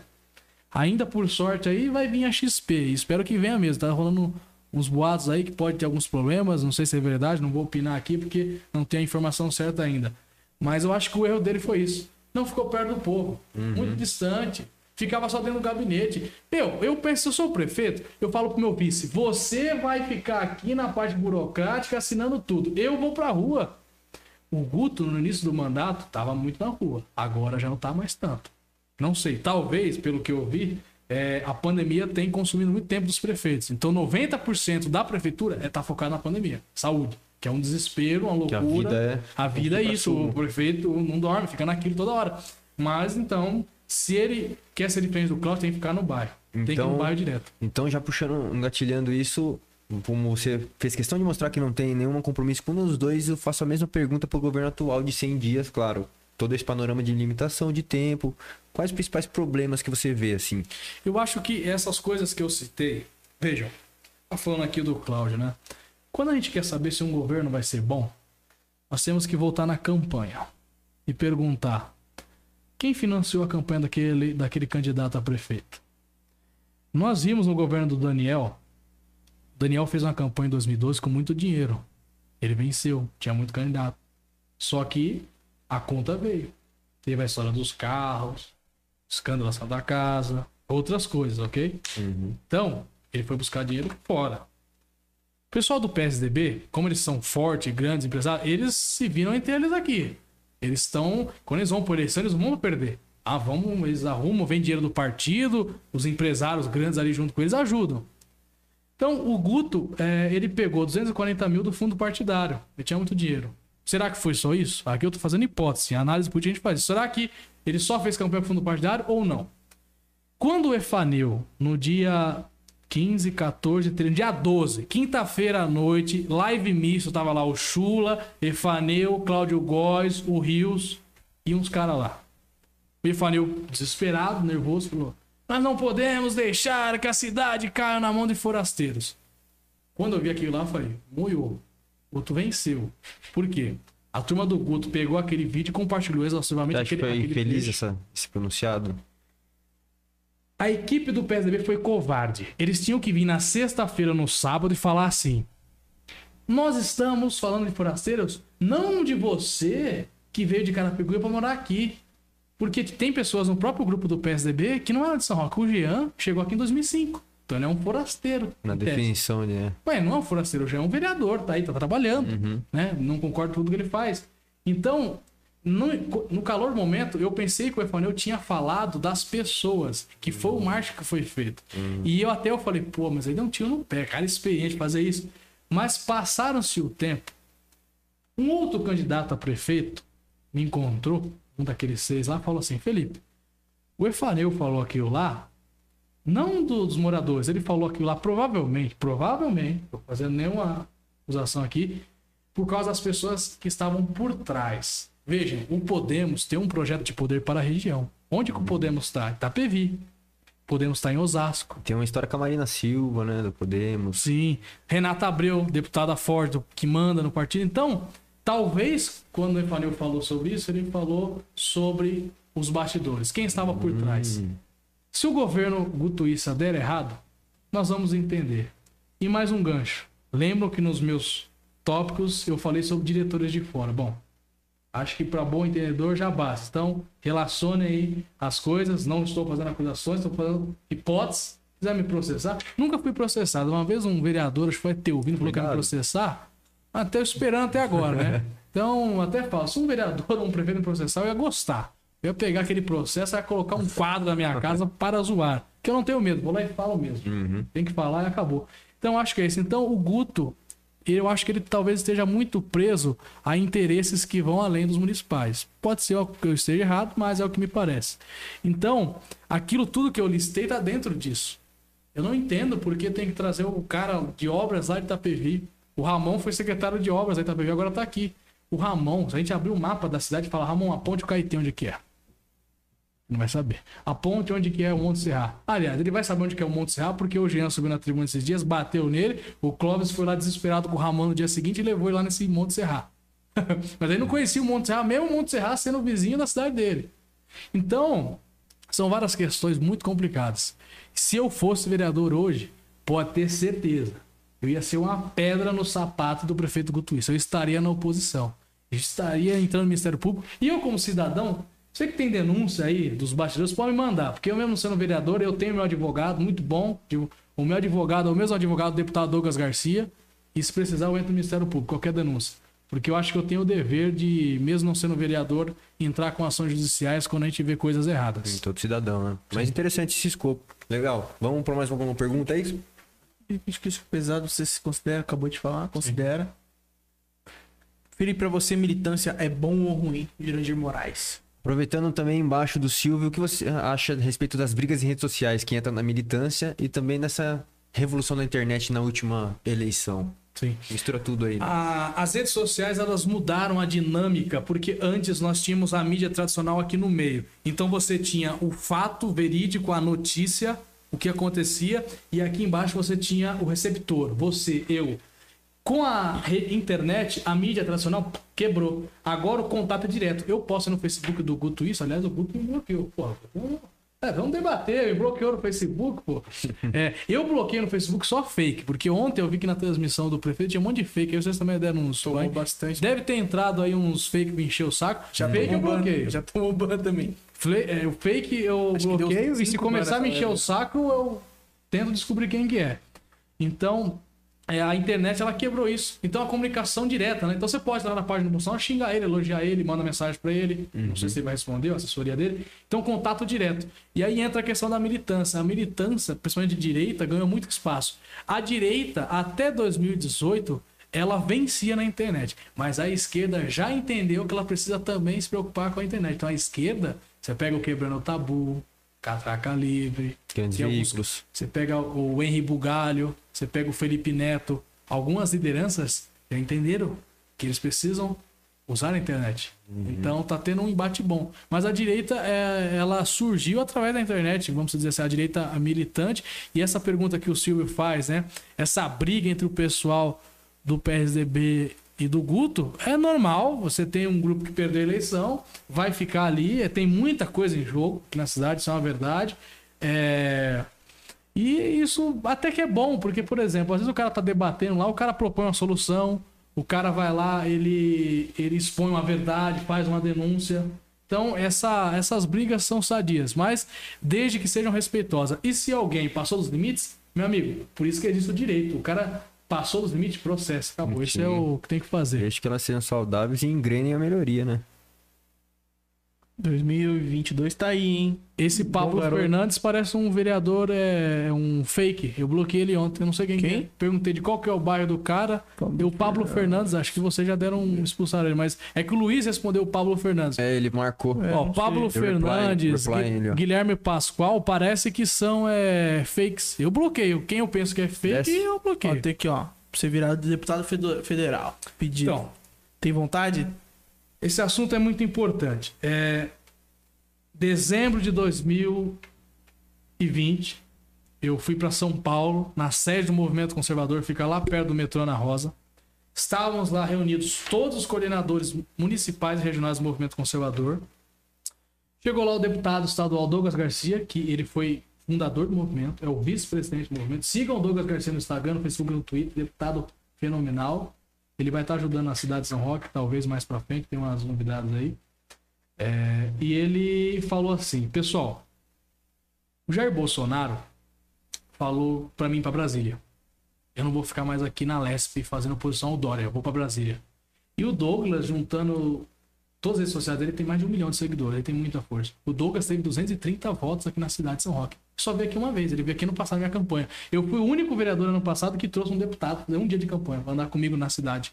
Fizemos um discurso lá, foi da hora pra caramba, tinha um monte de gente assistindo na, pela internet, e alguns lá ali na Praça Matriz. Então ele falou assim: eu vou pra federal e o movimento conservador vai testar lideranças lançando seus coordenadores regionais e alguns municipais a deputado estadual e federal dividindo por, por região. Então nós pegamos o mapa do estado de São Paulo e dividimos. Região da Baixada Santista vai ter um federal, um estadual do movimento conservador. Na região metropolitana do estado de São Paulo, vai ser o Douglas para federal e o Edson Salomão. Sigam o Edson Salomão também nas redes sociais, ele é o presidente do movimento conservador. Aí do nada o Douglas olha para mim e fala: "Em Sorocaba não quero saber, vai ser o Felipe Duarte e o Rubens. Eles que decidam lá, quem vai ser o estadual, quem vai ser o federal. Não esperava. Eu imaginava que eu ia disputar uma campanha eleitoral só em 2024, não, não, não em 2022. Mas eu já falei, pô, interessante essa ideia. Já aceitei, começamos a analisar. Eu ia ser candidato a deputado estadual.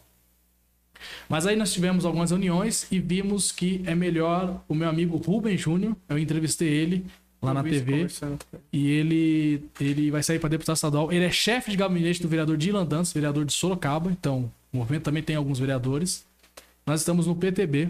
Então, ele vai vir para estadual e eu vou vir para deputado federal ano que vem. E é o seguinte: aqui na região, o Cláudio Góes vai vir para deputado estadual ano que vem. O Eduardo Tomás, que foi bem votado lá em Marim para prefeito, com em terceiro lugar teve 5 mil votos, vai vir para deputado estadual. Acho, acho que o Ronaldo Alves, aliás, quando puderem convidem o Ronaldo Alves, que é uma Opa, liderança claro. Fantástica. ele mandou mensagem ali em cima. E aí o Ronaldo vai sair para deputado, deputado estadual e eu vou sair para federal. Então, eu vou ser uma cara nova aqui na região. Cara novo, bons projetos. E eu vou sim defender pautas conservadoras na campanha. E o meu partido estará na coligação de Jair Bolsonaro. Então, você que me segue, que é de São Roque, Marim, Caraçariguama, Sorocaba, Itu, Salto, qualquer cidade aqui da região, ou até de outras regiões também que queira ajudar, já comece a entrar em contato comigo, porque eu já estou montando a minha equipe. Aqui, ó, aqui eu tenho aqui, ó, dois assessores. Um é mais de internet, um é mais de campo. Estou montando voluntários, estão aí na causa. E minha equipe está aumentando. Estou trazendo agora um coordenador. Então, ano que vem nós vamos pra guerra. Que. Pelo que- PTB, partido. Que época que ocorre mesmo a eleição? Em torno de setembro, né? É, ali a campanha, seguindo mais ou menos, acho que o calendário de 2018, começa ali no meio de agosto. Em outubro termina o primeiro turno, né? E os deputados já são decididos até o primeiro turno. E segundo turno, nós vamos pra guerra aí. Acho que vai ser Bolsonaro e mais alguém. Vamos Né? trazer todo mundo pra cá, né, velho? Pra É, conversar sim. com o. Convide ele Porque eu acho que é muito nós. importante, igual você vê que aqui a gente não tem debate, né? Sim. A gente não fala, ô Felipe, você tá errado, mano. É, de gente- conservador aí, não é legal não. Até ligado? dar a nossa opinião. Não às vai vezes, acontecer. Então, assim, é muito legal a gente conhecer a pessoa, Felipe. Gosta de futebol, o cara falou ali pra você parar de jogar no campo de ser zagueiro. É, o Ronaldo falou. pra você começar a ser Então, ó, zagueiro. 2022 faremos um estrago aqui na região. Um encontro com você. Sou pré- Não tô pedindo voto, não vou querer me processar, mas sou pré-candidato sim a deputado federal pelo PTB, o nosso presidente Roberto Jefferson. E é, eu estarei e já estou visitando outras cidades. E esse ano eu já fui quatro vezes para Sorocaba e acho que semana que vem vou para lá de novo. Então eu tô indo, não paro, dentro do possível, na nossa agenda, né?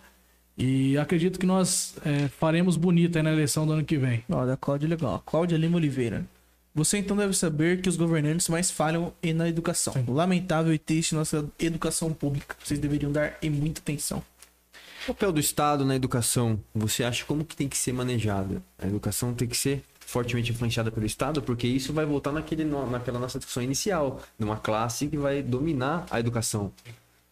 A- a- o Ministério da Educação ele surge no governo Getúlio Vargas. Getúlio Vargas foi um ditador, ele não foi um presidente democrático. Ele fechou o Congresso Nacional várias vezes e ele criou o Ministério da Educação pensando principalmente em formar o novo homem brasileiro. E eu, como um conservador, eu tenho uma, visão de educação clássica, que é que a gente deve ensinar os pilares básicos. Hoje, o cara vai para a universidade de humanas, velho. O cara não sabe escrever uma redação de 30 linhas, meu. O cara vai fazer engenharia na Unip, na USP, na- no primeiro semestre, tem um professor dando aula de matemática básica. Isso, há 30 anos atrás, não acontecia muito. Então, a educação foi tão sucateada, e eu acho que talvez sucateada não seja o nome, o termo, porque o Brasil gasta, sim, pessoal, muito dinheiro com educação. Só que a gente gasta de forma errada. Se vocês observarem nos governos anteriores, o tanto que a gente gastava com livro didático, de qualidade ruim. Quando nós observamos as universidades, os cursos de licenciatura que formam professores com inúmeras dificuldades, cursos ruins, o professor não é bem preparado para ir para sala de aula, ele é jogado, ele aprende com a experiência dele.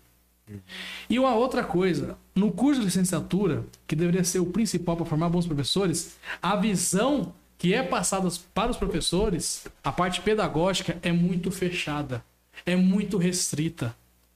Nos cursos de pedagogia, nem tem uma disciplina chamada História da Educação. Tinha que ter. Uhum. Você tem que aprender como é que era a educação na Idade Grandes Média. educadores. Exatamente. É na, A estratégia de educação ao longo da história. Porque o ser humano tem uma coisa chamada horizonte de consciência. Mas que diabos é isso, Felipe Duarte? Horizonte de consciência é o quê? Você é um jovem de 20 anos. Veja, você não teve todas as experiências humanas. Você talvez você não tenha tido uma depressão, você não tenha tido um problema na família, você talvez ainda não eu nunca, graças a Deus ainda não perdi um ente querido próximo. Eu não sei como é que é isso. Quando acontecer, eu sei que vai ser uma porrada muito grande para mim. Então, o horizonte de consciência é o seu a imaginação, o seu imaginário de possibilidades. Então, quando você está na sua formação intelectual, se você é só apresentado certos pontos de vista, você não consegue observar aquela situação diferente. Você só vê sobre aquele ponto de vista. E isso para a educação é muito ruim. Então, o professor hoje ele é formado muito sobre a ideia de educação socioconstrutivista, baseada em Vygotsky, Piaget, o Paulo Freire, que, no meu ver, é, um, é errado ele ser patrão da educação brasileira. O Brasil não deveria ter nenhum patrono. Por quê? Porque o Brasil tem vários intelectuais da educação bons. Então, eu acho que é injusto nominar um como patrono e referência total. E o Brasil é muito grande.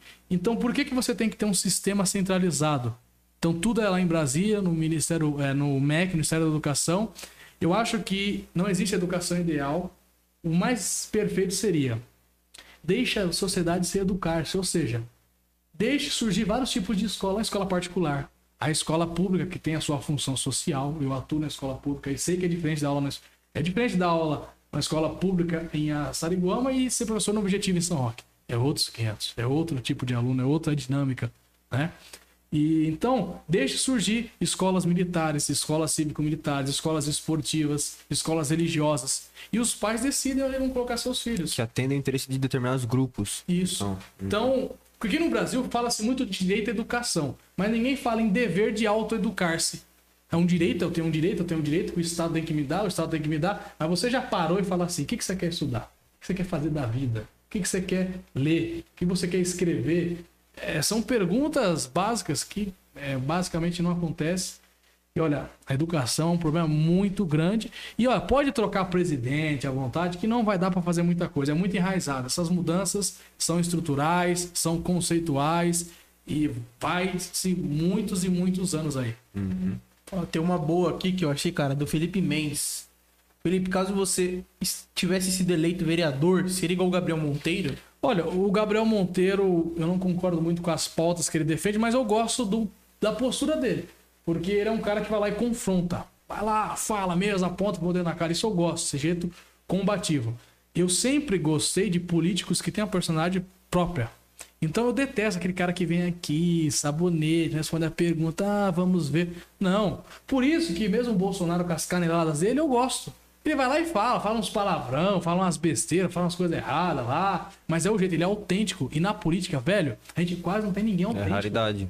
Todo mundo é personagem. Você pega o Alckmin, o Alckmin vai na frente da câmera, é um personagem. O Dória, alguém falou pra ele. Ciro Gomes, então, fala Ciro Gomes, cita um monte de número. Vai tirar todo mundo da SPC. Sabe? Então, eu, eu tento ser o máximo possível uma pessoa cara sincera. tento ser uma pessoa sincera, um político sincero. Porque o cara que tá lá no outro lado, você tá assistindo aí, eu falo, Felipe, fala com o coração. Eu não falo pra agradar, eu falo o que eu tô pensando agora. E isso é o que falta na política, mais coração. Ser autêntico. E eu acho que o Gabriel Monteiro tem um pouco disso, que ele tem um jeito de confrontar, vai pra cima. Isso eu gosto. Então, essa postura eu teria. Hoje eu estaria lá na Câmara Municipal de São Roque fazendo oposição Guto, gravando vídeo, fazendo live. Eu ia para Brasília todo mês buscar recursos. Eu tenho contatos com deputados federais, tenho contatos com deputados estaduais. Mas como que eu vou trazer verba para a cidade se eu não confio no governo? Tem um vereador que tá do Guto aí me enchendo o saco. É, quando é que você vai trazer verba para a cidade? Eu falei, quando eu sentir, e se eu vou sentir algum dia ao longo desses quatro anos, que esse governo é confiável. Eu vou lá com um deputado, faço um baita trabalho, consigo uma conquista para a cidade e se esse dinheiro for mal gasto, for mal utilizado. E aí, no próximo governo você perdeu. E, se- e poderia ter ido para outra cidade e o prefeito lá poderia Bem ter utilizado. Então, é, esse negócio de trazer verbas, tal, que tem que tomar cuidado. Você acha que esse governo tem a capacidade de ter um- uma boa administração? Se continuar nesse ritmo, eu acho que o Guto não vai terminar o mandato. Corre o risco de perder a Câmara e depois perder o apoio popular. E aí qualquer coisa que ele se meter de errado vão, vai rodar. Uhum. Legal. Ó, tem uma do Orlando aqui. Vê se você sente. Ó, com certeza teria o gabinete disponível a toda a população. Buscaria sempre ver como e onde a verba foi utilizada, fiscalizar totalmente o executivo, sempre ser independente e movimentar debates de ideia na Câmara. Evitar que haja sempre uma mesmice na Câmara. Perfeito. bom. É, a Câmara, eu reclamava muito a Câmara, a legislatura anterior tinha poucos debates. Acho que agora melhorou, porque agora tem, tem um grande número de vereadores de oposição e situação. É, legislativo é porrada. É o cara que você tá errado, sei lá o que, eu pego o papel. Legislativo é isso, é Embate. embate, confronto legislativo é isso. Tem que ser assim. Se não for assim, é um legislativo comprado. Você olha Itapevi, Itapevi não tem vereador de oposição, sabia? É. É, todo mundo é situação, todo mundo aceita tudo que o Igor quer fazer. Isso é um perigo pra cidade. Que o cara pode fazer alguma coisa errada e cadê o vereador lá em cima? Não pode, tem que ter oposição. Posição correta. Apoiar o que é bom, ok. Não posição cega, defendendo os próprios interesses, não, defendendo a cidade. O que for bom, apoia. O que for ruim, critica. Tem que ser assim, eu acho. Boa noite, rapaziada. Tamo junto. Quero saber onde São Roque tá mais feliz. os doutrinadores de hoje serão os doutrinadores de amanhã. Quem comanda a escola domina o mundo. Uma vez você escolhe uma legal aí pra vocês responder. Já leu sobre o Dr. Plínio Correia de Oliveira? Ângela, boa pergunta. Doutor Pino Correia, eu só conheço de citação. Devo ter visto alguma coisa na faculdade por cima, mas não tenho condições de avaliar os livros dele e a obra dele. Não tenho condição de fazer isso. Preciso ler, é um autor importante. Por ser oposição gutuíça, tem alguma chance de você voltar a se candidatar ao PSDB pra ser oposição ao governo gutuíça? Não, porque eu atuo de forma independente e eu, nem, eu não concordo com todas as coisas que o PSDB quer fazer. Como eu disse, eu posso concordar em alguns momentos específicos numa denúncia, tal. Mas eu não não tenho por que eh, me juntar com eles, eles fazem o trabalho deles, eu faço o meu e vida que segue. Eleição do ano que vem eu tô no PTB, é outra coisa, esfera federal. E vou fazer meu trabalho junto com o movimento conservador independente, falando por nós, não pelos outros. Parabéns, Felipe. Mas não vi o Bolsonaro construir uma, uma universidade. Ana Maria. Não tenho essa informação. Por que existe esse problema na educação brasileira, você acredita? Que até o Dr. Enéas falava que você chega sem a educação básica na universidade, que você citou, parecia, eu, senti que foi muito semelhante, talvez tenha inspiração. Mas por que, que tem essa defasagem na, na educação brasileira? Na cultura brasileira, ela já é desestimulante do estudo, vamos dizer assim. Eu acho que o brasileiro, eu, eu tenho muita vontade de conhecer outros países. Eu conheço alguns estados brasileiros. Eu tenho muito, eu, assim, quem gosta de história ama viajar e eu pretendo daqui a alguns anos conhecer alguns países que eu sou fã. Sou fã da Itália, Espanha, Inglaterra. Eu sou muito fã porque o conservadorismo lá é muito vivo, muito forte, tem uma tradição conservadora de séculos. Estados Unidos, tenho muita vontade de conhecer. E eu acho que esses países têm uma cultura diferente, um, alguns aspectos, aspectos que talvez nós perdemos ao longo dos últimos anos. O Brasil hoje. Olha, eu faço a indicação aqui. Vá no YouTube amanhã. Hoje não, amanhã. Não acumular informação. À noite. Entre no canal Brasil Paralelo. Assista alguns documentários de história e assista o documentário que eles estão produzindo sobre música. Cara, é um tapa na cara do brasileiro. Você pega 100 músicas mais escutadas no Spotify brasileiro, é só lixo. Ah, mas música é gosto. No documentário eu mudei minha visão. Eu também achava que música era só gosto. Mas, por exemplo, tem como comparar. Ah, fala em algum MC. Eu nem conheço MC direito como MC. MC aleatório. MC aleatório. Pose. MC Pose com Beethoven, cara. Tem Então. como comparar? Não tem como, cara. Então. Beethoven é universal, tá em todos os Aí países. nós vamos, é nós vamos entrar nos teóricos da arte, que vão falar que a arte é subjetiva, que É. a arte é. Aí vai aparecer Não existe arte, Tem tudo um, é arte. tem um né? professor que defende muitos negócios carta subjetiva, que é o professor Lars. Chame ele aí também. Professor Lars. Ó, o Lars eu não, eu não bloqueio ele porque ele, eu sei que ele existe. Então, ele eu não bloqueio. Porque às vezes os caras ficam bravos que eu bloqueio os fake. Cara, vou bloquear o fake, eu não sei quem que é, mas eu debato aí direto com o Clemente, com o Lars, porque eu sei que eles existem, né? E hoje nós vemos alguns absurdos, né? O pessoal o Pollock, que é um grande artista, grande artista, um renomado artista que faz uma arte abstrata que é um monte de risco, literalmente. Então a gente vê uma defasagem. Sim. Realmente, eu concordo nesse aspecto, principalmente no Ocidente, Sim. né? Mas A cultura ocidental, a cultura brasileira deu uma, uma caída muito grande. A gente está cultuando a mediocridade. Parece que no Brasil hoje, fazer o errado é o legal. E quem faz o certo é visto como certinho demais, até na como roda dos louco. amigos, o mais legal é o que, que Sim. faz mais ousadias, que faz mais coisas Você, irreverentes ali. quando você começa a estudar, tem uma coisa que é uma confusão mental, e até hoje eu não sei responder, mas você é jovem. Quando você começa a estudar seriamente, você começa a se afastar automaticamente dos seus amigos. Isso é uma. É difícil de lidar. Porque Toma- é, Santo Tomás de Aquino dizia que a amizade é querer as mesmas coisas e rejeitar as mesmas coisas. Uhum. Se você for pensar, é difícil formar amizades calcadas nesses valores. Sim, os interesses. Mas é importante, quando o cara resolve estudar para valer, ele precisa de pessoas para conversar, porque senão quem ele vai trocar uma ideia? Então eu mesmo participo de grupos de alunos do Olavo, eu voltei pro curso do Olavo, agora tô fazendo curso online de filosofia, então participo, e tem alguém para você conversar ali, você leu tal livro, legal, interessante e tal. E às vezes eu sinto falta da faculdade, que apesar que não tinha muita gente que concordava com, com, a- com essas ideias, mas pelo menos tinha alguém para debater, te testava, né? Eu tinha um amigo que ele, ele era budista, e é o cara novo, assim, mais inteligente que eu já conheci. Agora ele virou marxista. Foi engraçado a- É. a, transição dele. Artista raiz. E ele. Eu perdi todo o debate pra ele. É o único cara que eu perdi debate. Porque ele, ele lia muito mais do que eu. Então eu vinha com um argumento, ele já citava tal autor, tal livro. Pô, me ferrei. Então, é, quando você tiver um tempo, e muitas vezes, eu como professor, eu falo isso muito pros meus alunos. Ah, não tenho tempo, professor, eu trabalho, sei lá o quê. Cara, o dia tem 24 horas. Você dorme quanto? 20 horas por dia? Não. Você dorme de 6 a 8 horas. Dormir de 6 a 8 horas tá bom. Veja o tanto de tempo que nós perdemos com isso. Isso daqui está destruindo os jovens, as crianças, porque às vezes os pais deixam o filho ficar 8 horas nessa desgraça e não tira uma hora para conversar com o filho. Ei, como é que tá a escola? Como é que tá as paradas lá? É, vamos trocar ideia, bota coisa boa pro filho assistir lá, sabe? Ali, ó. Falta isso. Olha o exemplo ali. Não faz porra nenhuma o dia inteiro. Fica só no, Então- só, só no videogame. E ó, e lá na frente É. isso vai fazer falta. Quando o cara chegar no tá ensino vendo. médio, quando o cara chegar na universidade, faz falta esse- essas coisas, igual você perguntou, as coisas basilares, né? Então, hoje o cara quer. aula, né, cara? Ensinando a criança utilizar o seu celular como instrumento de, de pesquisa. Eu né? até brinco que o, o revolucionário Nutella muitas vezes é assim: é o cara que quer mudar o mundo, mas não aprender a escrever direito. É o Não cara arruma o quarto. não arruma o quadro. É o cara que quer mudar o mundo, mas não sabe o básico do básico, que não tem a paciência de ouvir o contraditório. né? Então é. É o espírito revolucionário que talvez contamina, né? As pessoas contamina.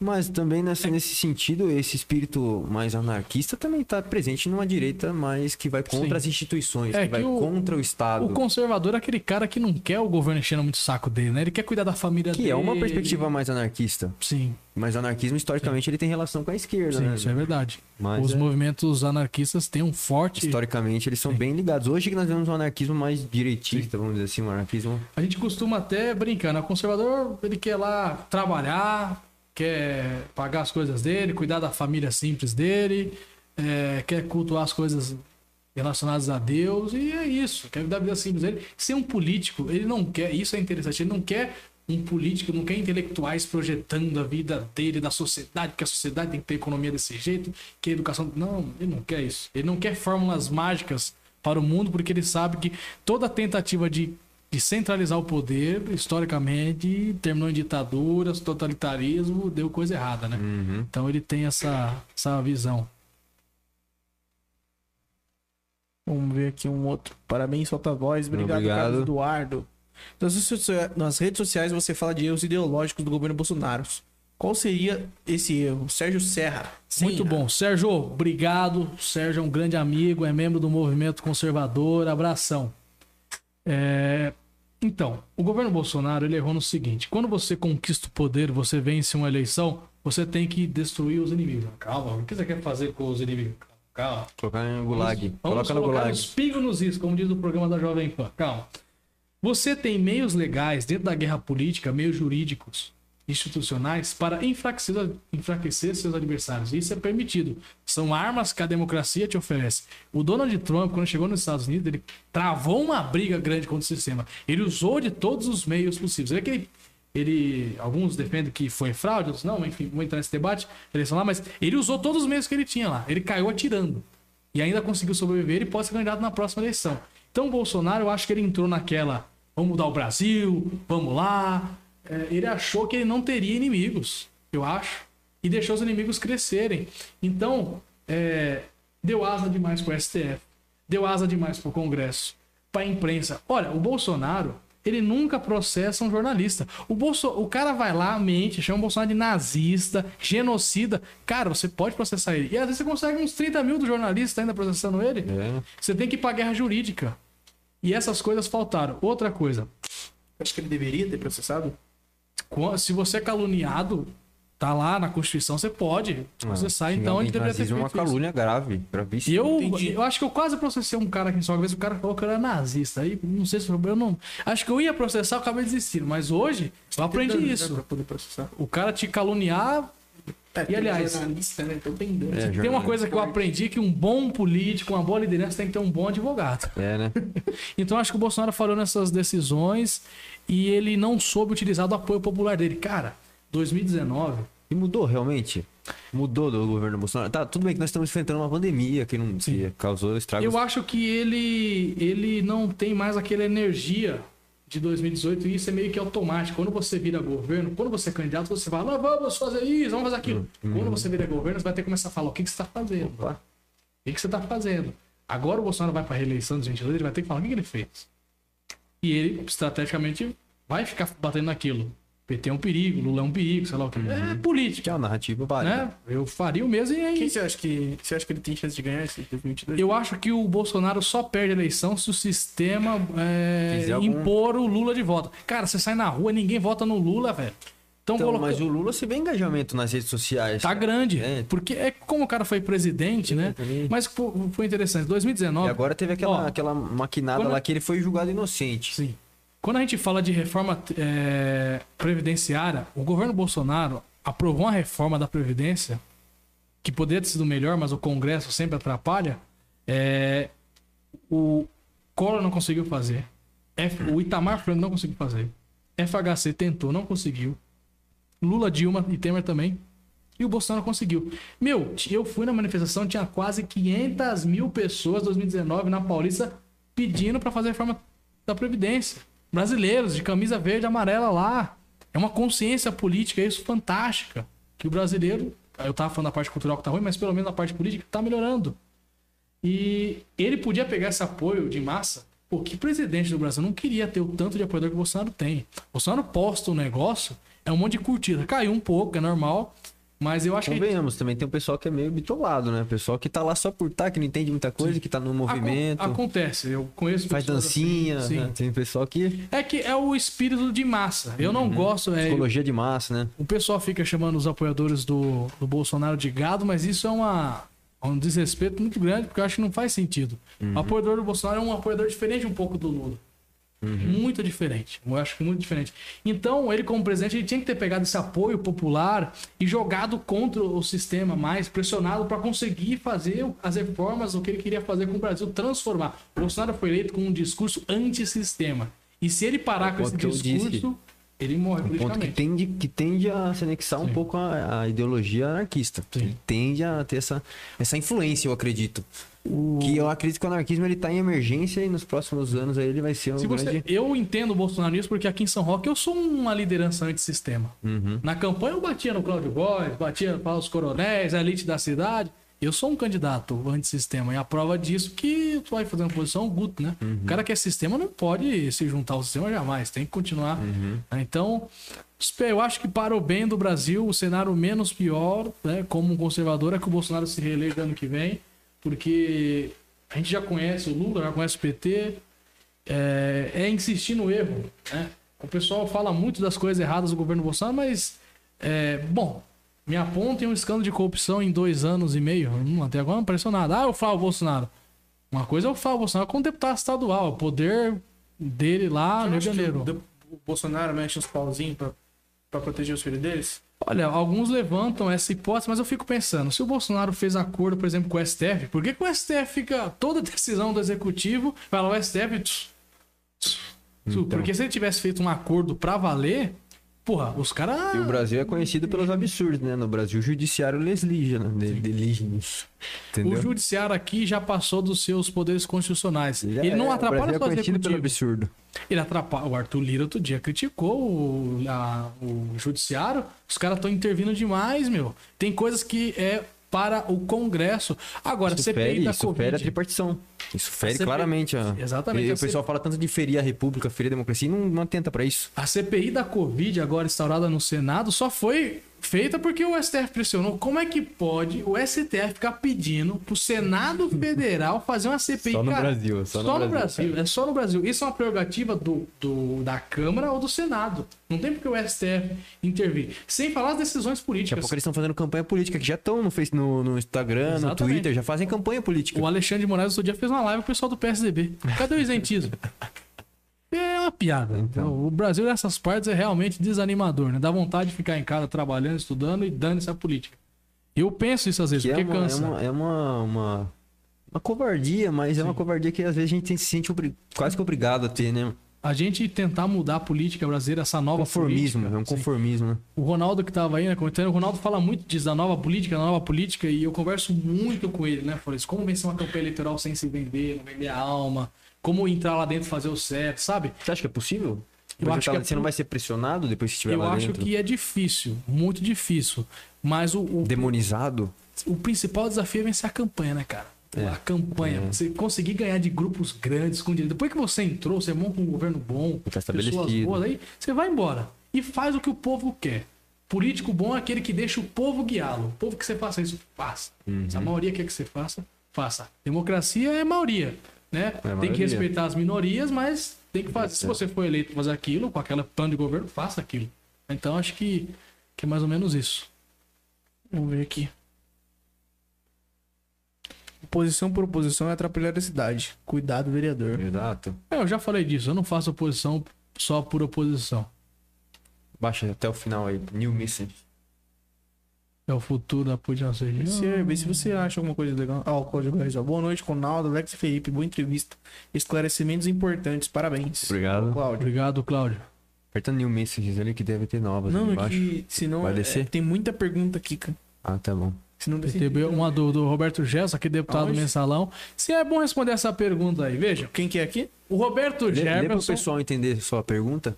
Qual- cadê a, a Aqui, ó, pergunta? uma dúvida. O PTB ou o partido Roberto Gerson, aqui deputado mensalão, é importante dizer isso. Eu falo aqui. A gente também não Me sabe. digam aqui qual é o partido de Santos. Não tem. Me digam aqui qual é o partido de direita. Não tem. O PTB é o único partido que está abrindo as portas para os conservadores. Tenho certeza. Roberto Jefferson já foi inocentado. Ele já saiu desses processos, já devolveu o dinheiro, já ficou um tempo lá, já fez a parte dele. Eu, a gente costuma brincar na direita que o Roberto Jefferson é tipo é, meu malvado favorito. Porque você vê, meu, ele entra contra ações no STF, ele entra contra os deputados, e ninguém peita o cara, ele, Ataca todo mundo. ele bate em todo mundo, bate na Globo, e ele, assim, o Roberto Jefferson é muito bom de bastidor, né? E ele tá abrindo as portas pro movimento conservador. Cara, se não fosse o PTB, o Douglas tinha perdido um mandato, deputado sem mandato. Pô, imagina, Douglas Garcia, conservador, na Lesp. Os caras do pessoal todo dia no Ministério Público contra ele. Ele fez uma ação contra os antifas ano passado, ele denunciou um monte de antifa, já ganhou algumas ações, mas se não fosse o PTB, teria perdido o mandato. Porque todo dia alguém entra contra o Douglas. Porque ele é um cara muito polêmico, de vai pra cima, coloca o dedo na ferida. E é assim que eu vou demonstrar Vou ser, ver- já estou demonstrando ser agora e na campanha do que vem. antifas. É, ele, ele, quando começou a ter aquelas movimentações antigas na Paulista, ele Aham. começou a montar um dossiê. Uhum. Pegou a, quem eram as pessoas, muitos eram servidores públicos. Fazendo baderna, né? A pessoa fez muita Isso, baderna, né? Exatamente. Quebrou muita vício, coisa, né? Quebrando banco, essas coisas, ele denunciou todo mundo. É uma coisa que eu falo. Influenciado, inclusive, pela, pela americana, né? Isso, ele, ele Movimento- come- quando o Trump determinou que Antifa nos Estados Unidos é terrorista, É ele terrorista. resolveu fazer alguma coisa aqui no Brasil. É, Aí foi a ideia dele. Engraçado que aqui o liberalismo é ligado à direita, lá os liberais são os É. esquerdistas, né? O termo é- ele é intercambiável, ele fica nesse. O- Aqui o, o termo, quando, o termo, quando usa um termo liberal nos Estados Unidos, relaciona aos democratas, né? Uhum. Aos esquerdistas. Mas, quando você pega os republicanos, eles defendem o liberalismo econômico. Econômico. Né? Ah, o livre Uhum. mercado. tal. Não, mo- não moral, né? Até quando, até quando foi cunhado o termo, né? Com os girondinos, jacobinos lá, os jacobinos eles eram os esquerdistas depois se tornaram os conservadores, entendeu? Mas foi. É bem intercambiável. Tem pessoa que pensa em dois polos, né? Ou é isso ou é isso. Não consegue entender a política porque ela é Revolução muito. Na Revolução Francesa existiam os caras de centro, que eram os chamados planícies. Então, É. o centrão já É, existe o centrão já tempo. existia desde sempre, Desde então. sempre, desde sempre. Aqui, aqui, aqui ó. É, Só sei dizer que tá muito igual a sua fala e a do Diego que acabei de assistir. Tem alguma coisa mais que você pode nos informar? Você é fera. Ivone Cristina Alves. Não entendi por essa, aqui que essa Ana Maria tá falando É aqui, verdade ó. que o Jean usa dinheiro comer em. Tá onde? É verdade que o Jean usa dinheiro público para viajar e comer bem?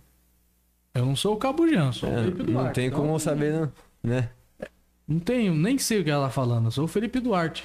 Em relação O que- ao meio ambiente, que é um tópico também que é, é O que você achou da público. posição do presidente em relação ao meio ambiente, Oh. Ivone Cristina? Quando você pega os índices de desmatamento, por exemplo, da Amazônia, lá do Cona Marina Silva, que foi a eterna É, candidata feminista do governo Lula, Da Natura, aquela, aquele escândalo dela. Ó, é fato, não é opinião. Uma coisa é opinião, que você pensa, outra coisa é o fato que aconteceu. Vejam os gráficos em relação a desmatamento com o governo Bolsonaro, compara os da Marina, é menor. Ricardo Salles, ele é apedrejado pela mídia, mas tá fazendo o trabalho dele. Vocês acham que um ministro do meio ambiente, que tá lá com todo mundo olhando pra ele, todo o sistema, o cara ia fazer um monte de coisa errada? É, é pura propaganda pra tentar desmoralizar. Os caras tão loucos pra derrubar o ministro do, é, ah, Ricardo Salles do meio ambiente.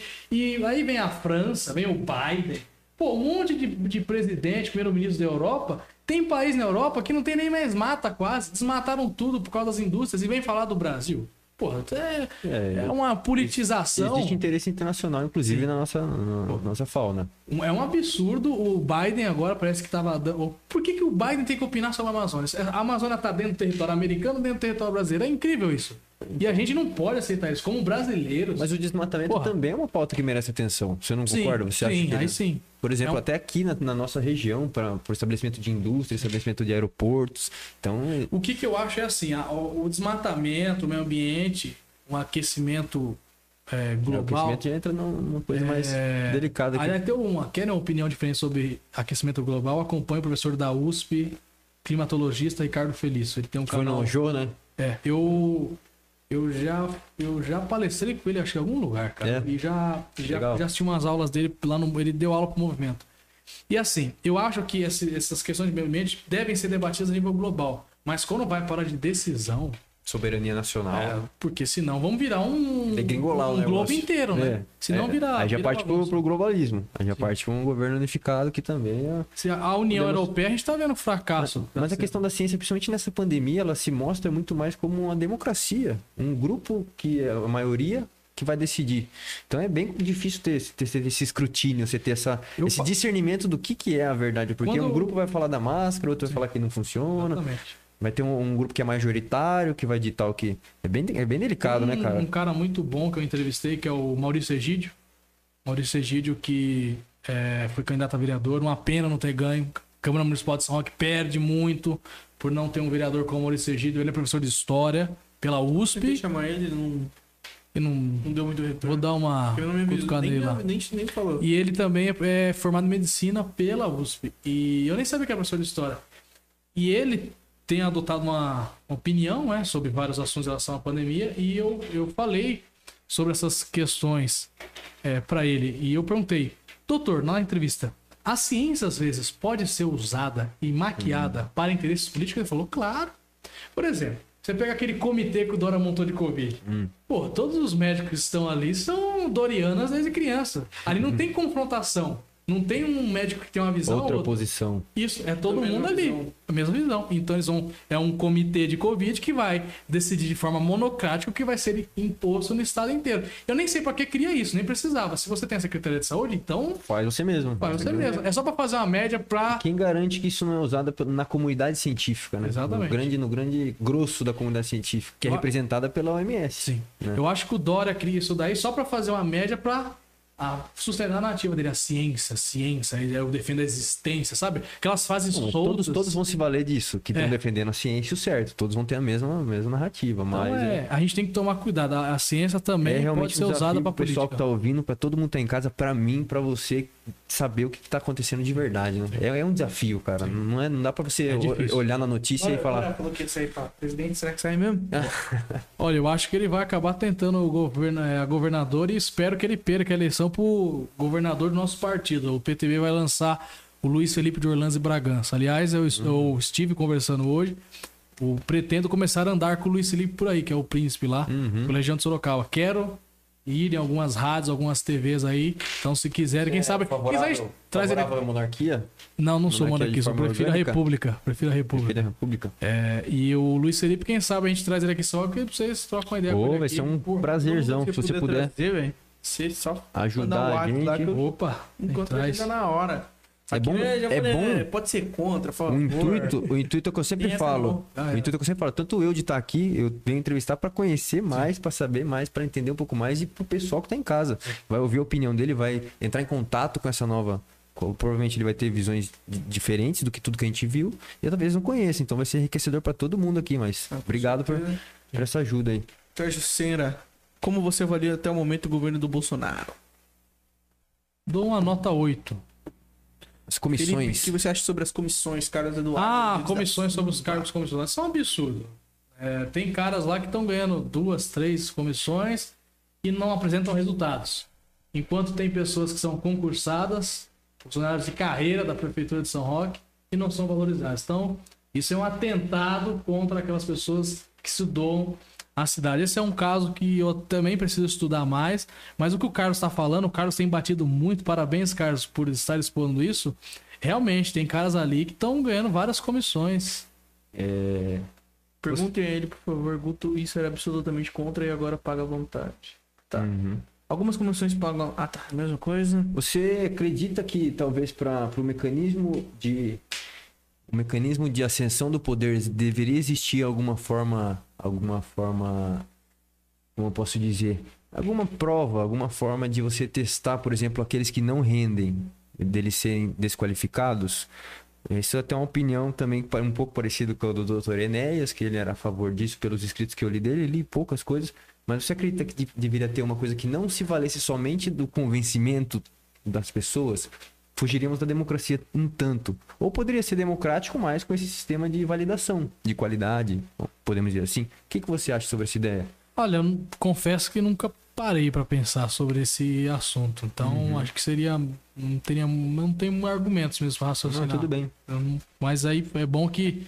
Vou dar uma. é uma coisa que eu pensada. penso às vezes, porque se valer somente de um cargo tão importante de uma pessoa que não é preparada, né? É meio complicado colocar um analfabeto lá no, numa posição. Aqui o Carlos tá criticando o Ronaldo. O, a, a Ana Maria tá falando que o Carlos apoiava o Guto. Qual o problema? Se você apoia um cara na campanha e depois vê que ele tá fazendo coisa errada, vai lá e muda de opinião. Isso é se manter íntegro. É, é igual eu expliquei, defender a verdade. Você acha que você seria o terror da Câmara de Vereadores em São Roque? Olha, eu não sei se seria o terror, mas que eu tenho, olha, eu tenho essa convicção, não é menosprezando nenhum dos eleitos, mas eu acho que pela minha postura eu estaria me destacando muito entre os vereadores, porque eu teria um- uma estrutura que seria a seguinte, eu queria usar muito a internet, eu ia ter um, um advogado bom, não tem assessores na Câmara. Se caísse para votar, para voltar assessor, eu votaria. Porque vereador, numa cidade como Roque, desse tamanho, precisa ter assessores.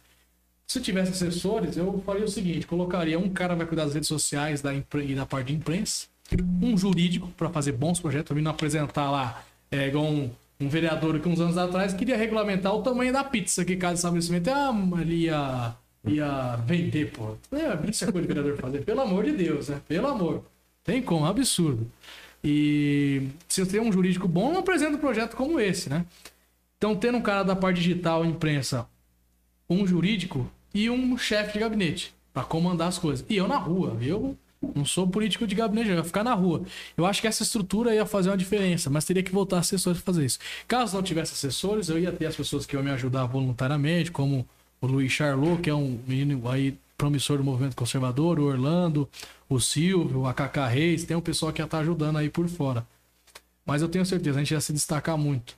Eu, eu estava preparado para ser um vereador na cidade de São Roque e não ia ser seduzido por discursos vazios aí de vereadores ou prefeitos. Eu ia ser independente 100%. Legal. Com certeza. Felipe, você defende o tratamento precoce? Ah, esse é assunto bom. É, eu defendo o seguinte: o cidadão ele tem o direito, já que como a vacina, a vacina você toma se não quiser, se quiser tomar, não toma. Lá em casa, por exemplo, meu pai vai tomar a vacina, minha mãe não quer tomar. É uma decisão deles. Eu vou intervir? Não. Decisão Uhum. deles. Já ver um filho intervir, na- é, intervir nas decisões dos pais? Jamais. Tratamento é, precoce, o que os prefeitos e governadores estão fazendo é impedir. Eles não querem debater o assunto, então é muito fácil o prefeito, como o Guto, fez isso. Não tem evidências científicas. Vai, Guto, você parou um momento da sua vida para conversar com algum médico que defenda isso? Ex-diretor de saúde e agora o Dr. Rueda. Respondam o e-mail que o Dr. Maurício Egídio mandou para a prefeitura. Porque quando o Maurício Egídio mandou um documento fantástico, ele mostrou um pouco no programa falando do tratamento precoce preventivo, mostrando estudos americanos, ingleses, estudos brasileiros, mostrando o que, o que, as análises de dados das cidades brasileiras que adotaram o tratamento precoce preventivo. Ele mandou esse e-mail ano passado para o Cláudio, né? E ele foi respondido, parece que não tinha comprovação científica. Por que não chama o cara para fazer um debate, uma conversa, o médico apresentar a visão dele? Que tem outros médicos na cidade que defendem o tratamento precoce preventivo, assim como em outras cidades. E esse ano o Maurício Egídio mandou o mesmo documento, com mais estudos ainda, até porque passou um tempo já, do ano passado para cá, e nem respondido foi. Então é você desvalorizar um morador da cidade, como o Dr. Maurício Egídio, que es- estuda o assunto. Então, é, criam-se uma barreira. Ah, não pode fazer tratamento precoce preventivo. Por que não pode debater? Se você é contra? Vamos analisar aqui. Vamos analisar Chapecó. Tá indo bem lá com o prefeito João Rodrigues. Vamos analisar Sorocaba, o Manga que implementou. Eu tô para visitar Sorocaba e vou tentar lá visitar a Secretaria de Saúde, que é o Dr. Vinícius, que foi candidato a deputado federal em 2018, tá fazendo um bom trabalho como secretário de Saúde de Sorocaba. Então, vamos analisar a realidade, o que está acontecendo. E em algumas cidades aconteceu o absurdo do prefeito colocar o tratamento precoce preventivo e o governador vir em cima encher o saco de vir o Ministério Público. O prefeito tem a prerrogativa legal, junto com a sua secretaria ou diretoria. Aliás, São Roque tinha que ter uma secretaria de saúde, não tem. Aliás, como não tem secretaria nenhuma, a gente só tem de- departamento, divisão, devia ter uma secretaria para dar um peso maior e até pro secretário, se fizer coisa errada, vai responder legalmente por aquilo. Aqui não acontece nada, caso da mãe Joana, isso tem que mudar, precisa ter uma atitude aí, vamos ver o que vai acontecer. Então, é, deixe o prefeito ter essa autonomia. Se ele quer, beleza. Se ele não quer, mas ele tem que ouvir pelo menos aqueles que estão defendendo. Então eu, eu defendo essa hipótese do tratamento precoce preventivo, porque analisando que outras cidades, eu vou ser empírico, cidades estão tendo resultado. Estão tendo resultado nessa guerra que nós estamos, essa guerra está salvando pessoas, então vamos dar mais uma possibilidade para o povo. Deixa aquele cara que está doente, você vai deixar ele até a fase terminal da doença, vai dar de pirona, até ele morrer, até ele ser entubado. O Dr. Maurício falou isso lá na entrevista. Mais de 60% das pessoas entubadas morrem. Mas se faz o tratamento precoce e o preventivo, talvez às vezes consegue salvar aquela pessoa. Por que não tentar? Sabe? Ah, ah, a Não é um ivermectina... remédio que prejudica tanto, né? O- Falou. É, é, Os remédios... Tomar em altas doses. O kit Covid já tem, tem- remédios tem- que são utilizados normalmente. Então, Sem, sem a prescrição médica, todo remédio se torna danoso, obviamente, né? Mas temos o advento da vacina também, agora que temos esperança nela, né? Também tudo isso tá ainda em estudo, tudo isso tá meio em observação, mas o que ele falou é interessante, empirismo, né? Você olhar, observar se tá tendo resultado. Felipe, qual a melhor medida para aquecer a economia da região pós-pandemia? Aqui, ó. Duca Silva. Ah, como aquecer a economia da região pós-pandemia? Eu acho que eh, este ano, o prefeito Guto Issa, aqui em São Roque, pelo menos, e até os outros prefeitos de outras cidades. Vamos falar de São Roque.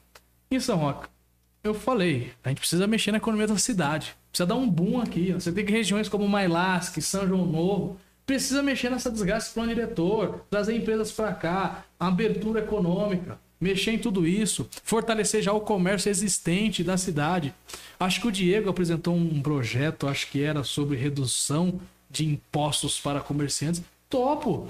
Tudo Legal. que é para reduzir impostos, vamos reduzir, vamos é, incentivar o cara a empreender na cidade. Né? E a prefeitura, sabe o que ela pode fazer para aquecer a economia? Já que você, se você começar a mexer no plano diretor, você tem essa retomada econômica nacional, a prefeitura tem que começar a fazer cursos profissionalizantes. Tem que preparar a mão de obra. Não adianta você trazer uma XP, e o Guto falou isso, e aí eu concordo com ele, falou ontem. Você traz a XP, vai lá contratar um monte de gente. O Catarina está sendo ampliado, vai contratar acho que mais duas mil pessoas, ele falou aqui ontem. E eu espero que ele cumpra com a palavra dele. Que a prefeitura tem que dar um jeito de preparar a mão de obra. Porque senão o cara vai trazer funcionário de São Paulo, Capacitar, Barueri, né? de outras cidades. Tem que capacitar a mão de obra. Então, acho que tudo isso está relacionado com o aquecimento da nossa economia aqui, não só municipal, mas regional. Uhum. E que. Felipe, conservador não impede o desenvolvimento? Por quê? Igual eu falei, o conservador ele analisa as situações do passado para se, pra se basear no que vai fazer no presente, e tomando cuidado com o futuro. Aliás, o pai do conservadorismo an- anglo-saxônico, que era o Edmund Burke, que escreveu um livro chamado Reflexões sobre a Revolução na França, ele é chincalha. Então, o professor de história adora elogiar a Revolução Francesa. Mas aqui é um crítico bom, lê Edmund Burke. Eu tenho o livro lá em casa, comecei a ler ele recentemente, aliás, e ele fala que o conservador, a visão mais prudente, né, do conservador é a seguinte: é aquele cara que vê a sociedade como uma relação entre os mortos, os vivos e os que estão por nascer. Muito bonito isso. Democracia de todos. Se a gente montar políticas pensando nisso, não ser radical, vamos pensar só no futuro, futuro, futuro. Não, vamos pensar. Vamos ver o legado, as coisas que aconteceram.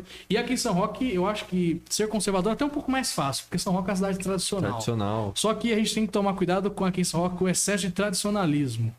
É uma coisa que eu critico, né? Então, é, acho que são, são coisas as- discutíveis. Ó, tem uma legal aqui, ó. Os políticos amam o paisagem colonial só pra fazer campanha. Quando ganham, não pisam mais aqui. É, é o que eu Essa é a falo. verdade. Infelizmente é isso. Poucos caras é, vencem a eleição e continuam perto do povo. Qual a sua maior crítica ao governo Gutuíça? Manter esses diretores de fora.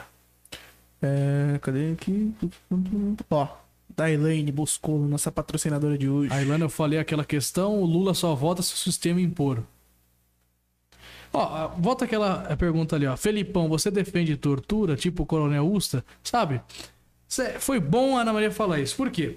Toda vez que falam de conservador, a pessoa já faz essas associações. Falo, Ana Maria, eu pergunto pra você que tá do outro lado. Quais livros você já leu sobre conservadorismo? Já leu Roger Scruton, Edmund Burke, Thomas Sowell? Já leu os liberais da escola austríaca, Von Mises? Já leu? Tem um monte. Tem autor conservador aqui no, no Brasil. Quer um livro que eu tô lendo, vou te indicar. Quer entender o que é conservadorismo brasileiro? Leia o livro O Elogio do Conservadorismo. João Camilo de Oliveira Torres, um historiador monarquista que foi esquecido pela Universidade Brasileira. Porque ficar com esses jargões, uma coisa que a gente aprende com o professor Olavo de Carvalho, que muitos que estão assinando aí devem odiar, é o quê? Nunca analise a realidade com chavões e jargões. Investigue. Você tem um problema, Aristóteles dizia isso. Você tem um problema, você tem que analisar aquele problema sobre várias perspectivas, sobre vários pontos de vista. Assim você vai entender aquilo ali. Você não pode chegar rotulando aquilo ali, sem analisar. E é o que fazem com o conservadorismo e com o conservador. Então já cria um monte de rótulo. E é engraçado, quem diz isso, às vezes o cara que é de esquerda revolucionária, ele, ele traz toda aquela pureza humana. Então o cara que é socialista, ele é o bonzinho, é o que se preocupa com os pobres, é que se preocupa com as minorias, é o bonzinho. Mas tá lá, né? É, é, usufruindo do capitalismo malvadão, com seu iPhone no Twitter, né? Com as benfeitorias do livre mercado. Então, é, vamos, vamos com calma, vamos analisar as coisas. Não adianta ficar jogando rótulos, rótulos, rótulos. O Brasil é um país conservador, sempre foi. E agora está surgindo lideranças que estão tendo coragem de defender essas bandeiras. Então, você que é contra o conservadorismo, acho que você vai passar muito mal. Você terá de nos aturar daqui em diante. Aqui, ó.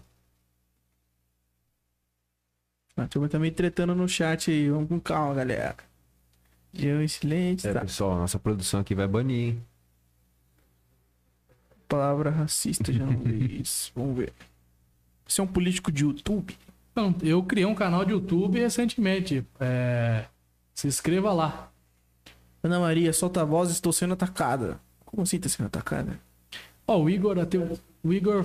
Estão discutindo no chat? Ô, gente, para de discutir no chat aí, pô. Você gosta desde sempre de política ou foi coisa É aquilo lá que eu recente? falei. O Igor é um amigo. O Igor trabalha na Câmara Municipal de São Roque e estudou comigo por 10 anos, o Igor, na escola. De onde? Eu estudei lá em São João Novo, na escola Olga, no, que é o ciclo 1. Ciclo 2, a Sônia Maria. E no ensino médio foi lá na Epaminondas. Eu fiz tudo em escola Você já pública. lá em São engajado já? Você estava estudar ou... Ah, eu sempre gostei de estudar, mas eu tive uns deslizes aí na sétima série, fui pra turma do fundão, mas depois que eu fui pro ensino médio, aí eu comecei, eu fiz... Você pega meu histórico esco- escolar do ensino médio, é só 8, 9 e 10, sério. Primeiro, segundo, terceiro grau, eu me dediquei muito. Legal. E foi bom pra ajudar na, na faculdade, né? Foi muito É. bom. Luiz Shirlautz usou uma palavra racista, denegrir. Ué, Como assim, mano? nossa. Bom, gente, vamos Dene- tomar os ânimos aí Ah, que ela fez a Ana Maria é adepta do, acho que do pronome neutro. Ela fez uma relação ali que é meio... É, Meio exagerada. essa palavra aqui mesmo? É, Denegrir, porra. denegrir Depois a é- gente, depois a gente avalia falar, lá, né? ô, Ana Maria, mas por enquanto, de acordo com o nosso co-host, não aconteceu nada. É. Saco, vamos ver se tem. E galera, manda pergunta aí, pô. Nossa, eu tô lá muito lá em cima, velho. Vamos um pouquinho mais pra baixo. É o que eu disse. Os caras tão brigando até aqui embaixo da porra. Pô, os- o Brasil tem heróis nacionais ali, o Luiz perguntar. Uma personalidade brasileira que você se inspira, que você admira. Brasileira? A- viva ou morta? Ou as duas? As duas, uma de cada. Pau tá comendo, mano. Na história do Brasil tem três caras que eu admiro muito. José Bonifácio, pai fundador do Brasil, que ajudou a fazer a independência brasileira com Dom. Pedro I. Inteligente. Fantástico, fantástico. O José Bonifácio dizia que o brasileiro seria o novo ateniense se ele não, cair, não caísse na tirania do Estado. Bom, acho que a gente caiu na tirania do Estado e nos demos muito mal. Vamos ver se a gente consegue retornar isso. Dom Pedro II, fantástico, fantástico. É, leiam o livro As Barbas do Imperador, da historiadora Lília. É um livro bom sobre isso. E o terceiro é o Carlos Lacerda. Eu já dei palestra sobre o Carlos Lacerda, defendo o legado do Carlos Lacerda. Para mim é referência porque era um político que, que, que é republicano, que não era da monarquia e muito aguerrido, foi governador Guanabara, é o maior, foi o maior inimigo do Vargas, maior inimigo do Juscelino Kubitschek, maior inimigo do, do Jango, do João Goulart. E o apelido dele era Demolidor de Presidentes. Então ele também tinha esse jeito Brabo, brabo. brabo. Ó, joguem no, no YouTube aí os discursos do Carlos Lacerda, vocês vão achar curioso. Cara, o nível, ele citava, o cara conseguia citar Shakespeare nos É. discursos lá em Brasília. Cara. Hoje o cara cita o quê? Tiririca no O discurso. político devia ficar assim, ó. né? Quem que esse cara Então o é? cara é um nível, meu Deus. Então, e vivo, eu vou usar o Douglas Garcia, porque o Douglas é um jovem como eu, aguerrido, e eu tenho amizade pessoal com ele, ele vem fazendo um bom trabalho e ele é do movimento conservador. Então, Uhum. o Douglas é, é fantástico também, é a minha Personalidade que referência. você admira. Ele seria esses daí. Cara, Tim Maia tinha uma. Cara, cadê o mouse? Achou, achou, achou. Tim Maia tinha uma frase pra você. O único. O Brasil é o único país onde o pobre é de direita. É mais um jargão aí. Grande Tim É, Maia. é. Nem sei se ele disse isso mesmo.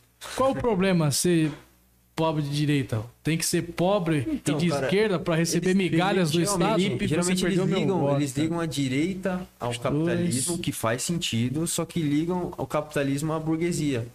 Que talvez não faça tanto sentido, mas ah, convenhamos, o capitalismo. tem Ana Maria, infelizmente, eu vou ter que silenciar você aqui, minha parceira. Como é que silencia aqui, Angela? Qual dos dois? Tá. Fez. Sinto Vai. muito, mas. Não, é uma pessoa que não sabe ser democrática.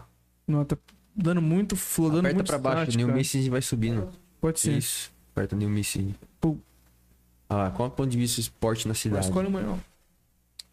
Com qual a pergunta? A última, esporte na cidade. Poderia melhorar como? Além de O futebol. esporte, primeira coisa, que o Goianã. vereador Diego já propôs e eu acho interessante. Temos que retomar o Conselho Municipal de Esporte, tem que ser recriado. É, nós precisamos é, retomar as escolinhas de bairro de futebol, isso quando acabar a pandemia. Nós precisamos dar um maior suporte aos atletas de várias modalidades de São Roque, e nós temos vários atletas que muitas vezes não têm muito apoio. Acho que essas seriam algumas medidas efetivas. Criar mais projetos, faltam projetos nos bairros, pra molecada, precisa disso. Dr. Mauro sabe muito medicina. É aqui de 10 e 11 a gente tá indo. Funcionário público de São Roque somente pode participar de uma comissão. Felipe e Carlos mentiram. É, vamos ver isso daí, vamos investigar. STF não deu poder aos municípios e governadores acima do governo federal. Deu a eles o poder de ser mais restritivos que o poder concorrente. Ou seja, se o governo federal colocasse o país numa fase amarela, nem estado os municípios poderiam ser menos restritivos que o federal, mas poderia ser mais. Hum, Claro que não. Se o STF decidiu que quem teria que tomar as decisões era o- os prefeitos e governadores, é engraçado. Os prefeitos e governadores tomam as decisões e agora colocam a culpa de tudo que está acontecendo no presidente. É uma ginástica mental. Utilização da doença para colocar a alcunha de genocida no presidente Bolsonaro. E o mais interessante, muitos desses caras que criticam o Bolsonaro de genocida são caras que apoiaram o governo do Lula. O Lula financiou ditaduras lá no continente africano, ditaduras socialistas, aí é legal. O Lula não é genocida. Que apoia o regime da Venezuela, que apoia lá a família Castro, que escraviza o povo. Então, é, sabe, vamos, né? Pensar, antes de chamar o Bolsonaro de, genocida seus apoiadores, aliás, Cara, mas quando. quem for chamar genocida, processo, tá? Não aceite ser chamado de genocida e ficar quieto. Processo, é calúnia. Vai ter escola militar em São Roque?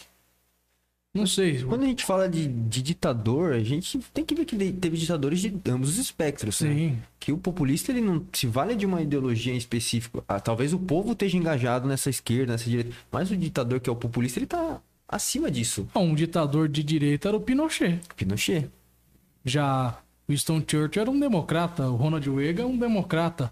Margaret O Thatcher é um próprio, o democrata. próprio Hitler também tem um, um elemento coletivista ali. Sim. Um coletivismo, mas ele totalmente, né, vamos dizer, Estado corporativo, não, não deu terra para ninguém, o Estado não, não, não- privatizou a empresa. As únicas empresas foram as maçônicas e as, e, a- e as judaicas, né, que ele privatizou. Mas então. É difícil a gente apontar que ditadura tá ligada à esquerda. Historicamente, claro, homens horríveis, Stalin, né? Essas pessoas que são abomináveis. Mas é, é difícil esse pensamento. Não a vacina chinesa fora da hora também é um pensamento um pouco extremista. Ele é boa. Felipe, qual o estrago para as crianças de ficar tanto tempo sem aulas, na sua opinião? Olha, uma criança que está na primeira série, segunda série, é, ficar sem é, estudar, porra. E assim, o ensino virtual é muito diferente do presencial. Então, imagine as dificuldades que nós teremos aí pelas próximas gerações com aqueles que estavam sendo alfabetizados. Já na primeira, segunda, terceira série, estavam começando a aprender a ler, escrever as quatro operações básicas da matemática. Então, a gente tá ter, vai ter muitos problemas e antes da pandemia a gente já tinha uma coisa que agora vai se agravar. O aluno brasileiro, seja na rede particular ou pública, ele acumula problemas de uma série para outra, ele vai pu- empurrando. O professor na escola pública, infelizmente, ele é quase que obrigado, o sistema impõe ele a, aprovar todo mundo. Então o cara é aprovado de uma série para outra com um monte de problemas. E termina o ensino médio com uma defasagem gigantesca. E isso com a pandemia vai se aumentar Vai se agravar, né? É, a profundamente. gente Galera, vai ver os frutos no, né, no futuro disso aí. Galera, eu vou fazer o anúncio do nosso terceiro patrocinador, então, pra gente já finalizar. Já deu aí duas horas e meia de live. Ó, falamos bastante. É, nosso terceiro patrocinador é a VR Uniformes. Pra quem não sabe, a VR Uniformes é uma empresa lá de Sorocaba. Eles fazem todo tipo de uniformes e eles também vendem máscaras com os melhores preços do mercado, beleza? Então, pra todo mundo que tiver interesse em comprar uniformes, é só consultar lá a VR Uniformes. O site deles a gente vai deixar aí pra vocês. É veruniformes.com.br, tá? VER no caso, né? veruniformes.com.br. É só entrar lá e adquirir o uniforme que quiser, comprar máscara, Qualidade, tudo personalizado, qualidade muito boa. É, aquela que tem a tecnologia da máscara lá. Sim, falou, sim, né? tem a qualidade que não. Tem a tecnologia que não deixa o óculos embaçar. Isso aí é horrível, mais máscara de óculos. você. É horrível. Também vou lembrar vocês da nossa shoulder bag, que vai ser anunciada amanhã. Quem quiser ganhar, é só tá amanhã na live que a gente vai explicar como é que vai ser o sorteio. É, tá na live, pode ter a chance de ganhar, beleza? Então, vamos finalizar? Vamos finalizando. Então, muito obrigado pra quem assistiu, muito obrigado, Felipe, por estar aqui com a gente hoje. Muito bom o papo. Muito bom, muito bom mesmo. Durou pra caramba. Acho Foi que eu já, fluido. já sou recordista aí. Tem alguém que falou mais do que eu ou não? Até as outras, Não, outros você- bate-papos a já? gente agora É, foi Conversou mais- bastante. É, professor de história, quando começa. Ah, mas é sempre bom. Falar. O pessoal deve ter curtido pra caramba, todo mundo. curtiu. Mas olha, eu realmente agradeço de coração, eu disse no início, porque foi um bate-papo muito, muito diferente do que eu já estava acostumado. Eu já fui na Rádio Coluna, já fui Alguma no vez, foi- alguma vez você já veio em gol desse aqui ou Um não? podcast, assim, desse estilo, Eu informal. não, não, é porque eu participei de um podcast que de um amigo lá de de acho que de Mogi das Cruzes ele tinha, mas ele parou de fazer. Mas foram, foram perguntas, então não foi um bate-papo. E foi mais, eu falei muito de história, história, história, educação, e não falei de outras coisas, nem de política eu falei. Então acredito que essa experiência de falar de vários assuntos para o público e o pessoal participando, muito obrigado de coração a cada um que participou. A, a participação de vocês é essencial. E deixo o recado aqui: seguiremos é, trabalhando, me siga nas redes sociais. Eu, olha, é engraçado isso. Tem muito político que não gosta de ter crítico. Eu amo ter crítico. Adoro. Eu adoro ser odiado. Adoro. Até brinco. E cada, cada comentário que você faz me xingando aí é mais engajamento que dá aqui na, na, na, nesse bate-papo.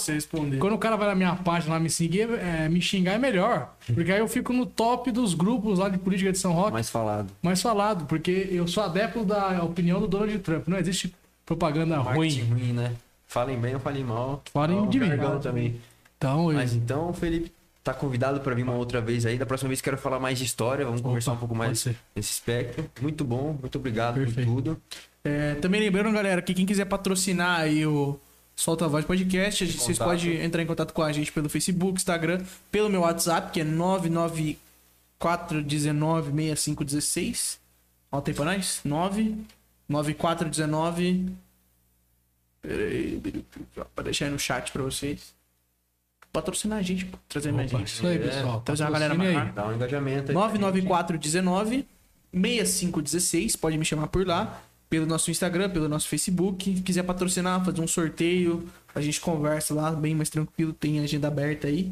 Fechou? Amanhã a gente tem um papo de resenha de sexta-feira, né, que a gente vai fazer. São eu e mais três amigos meus aí que vai vir. Então vai ser bem legal a conversa, vai ser um Opa. pouco mais diferente. Vai ser diferente de todo que teve até agora. Então, obrigado, viu? A gente vai finalizar hoje. Uma boa noite a todos. Boa noite.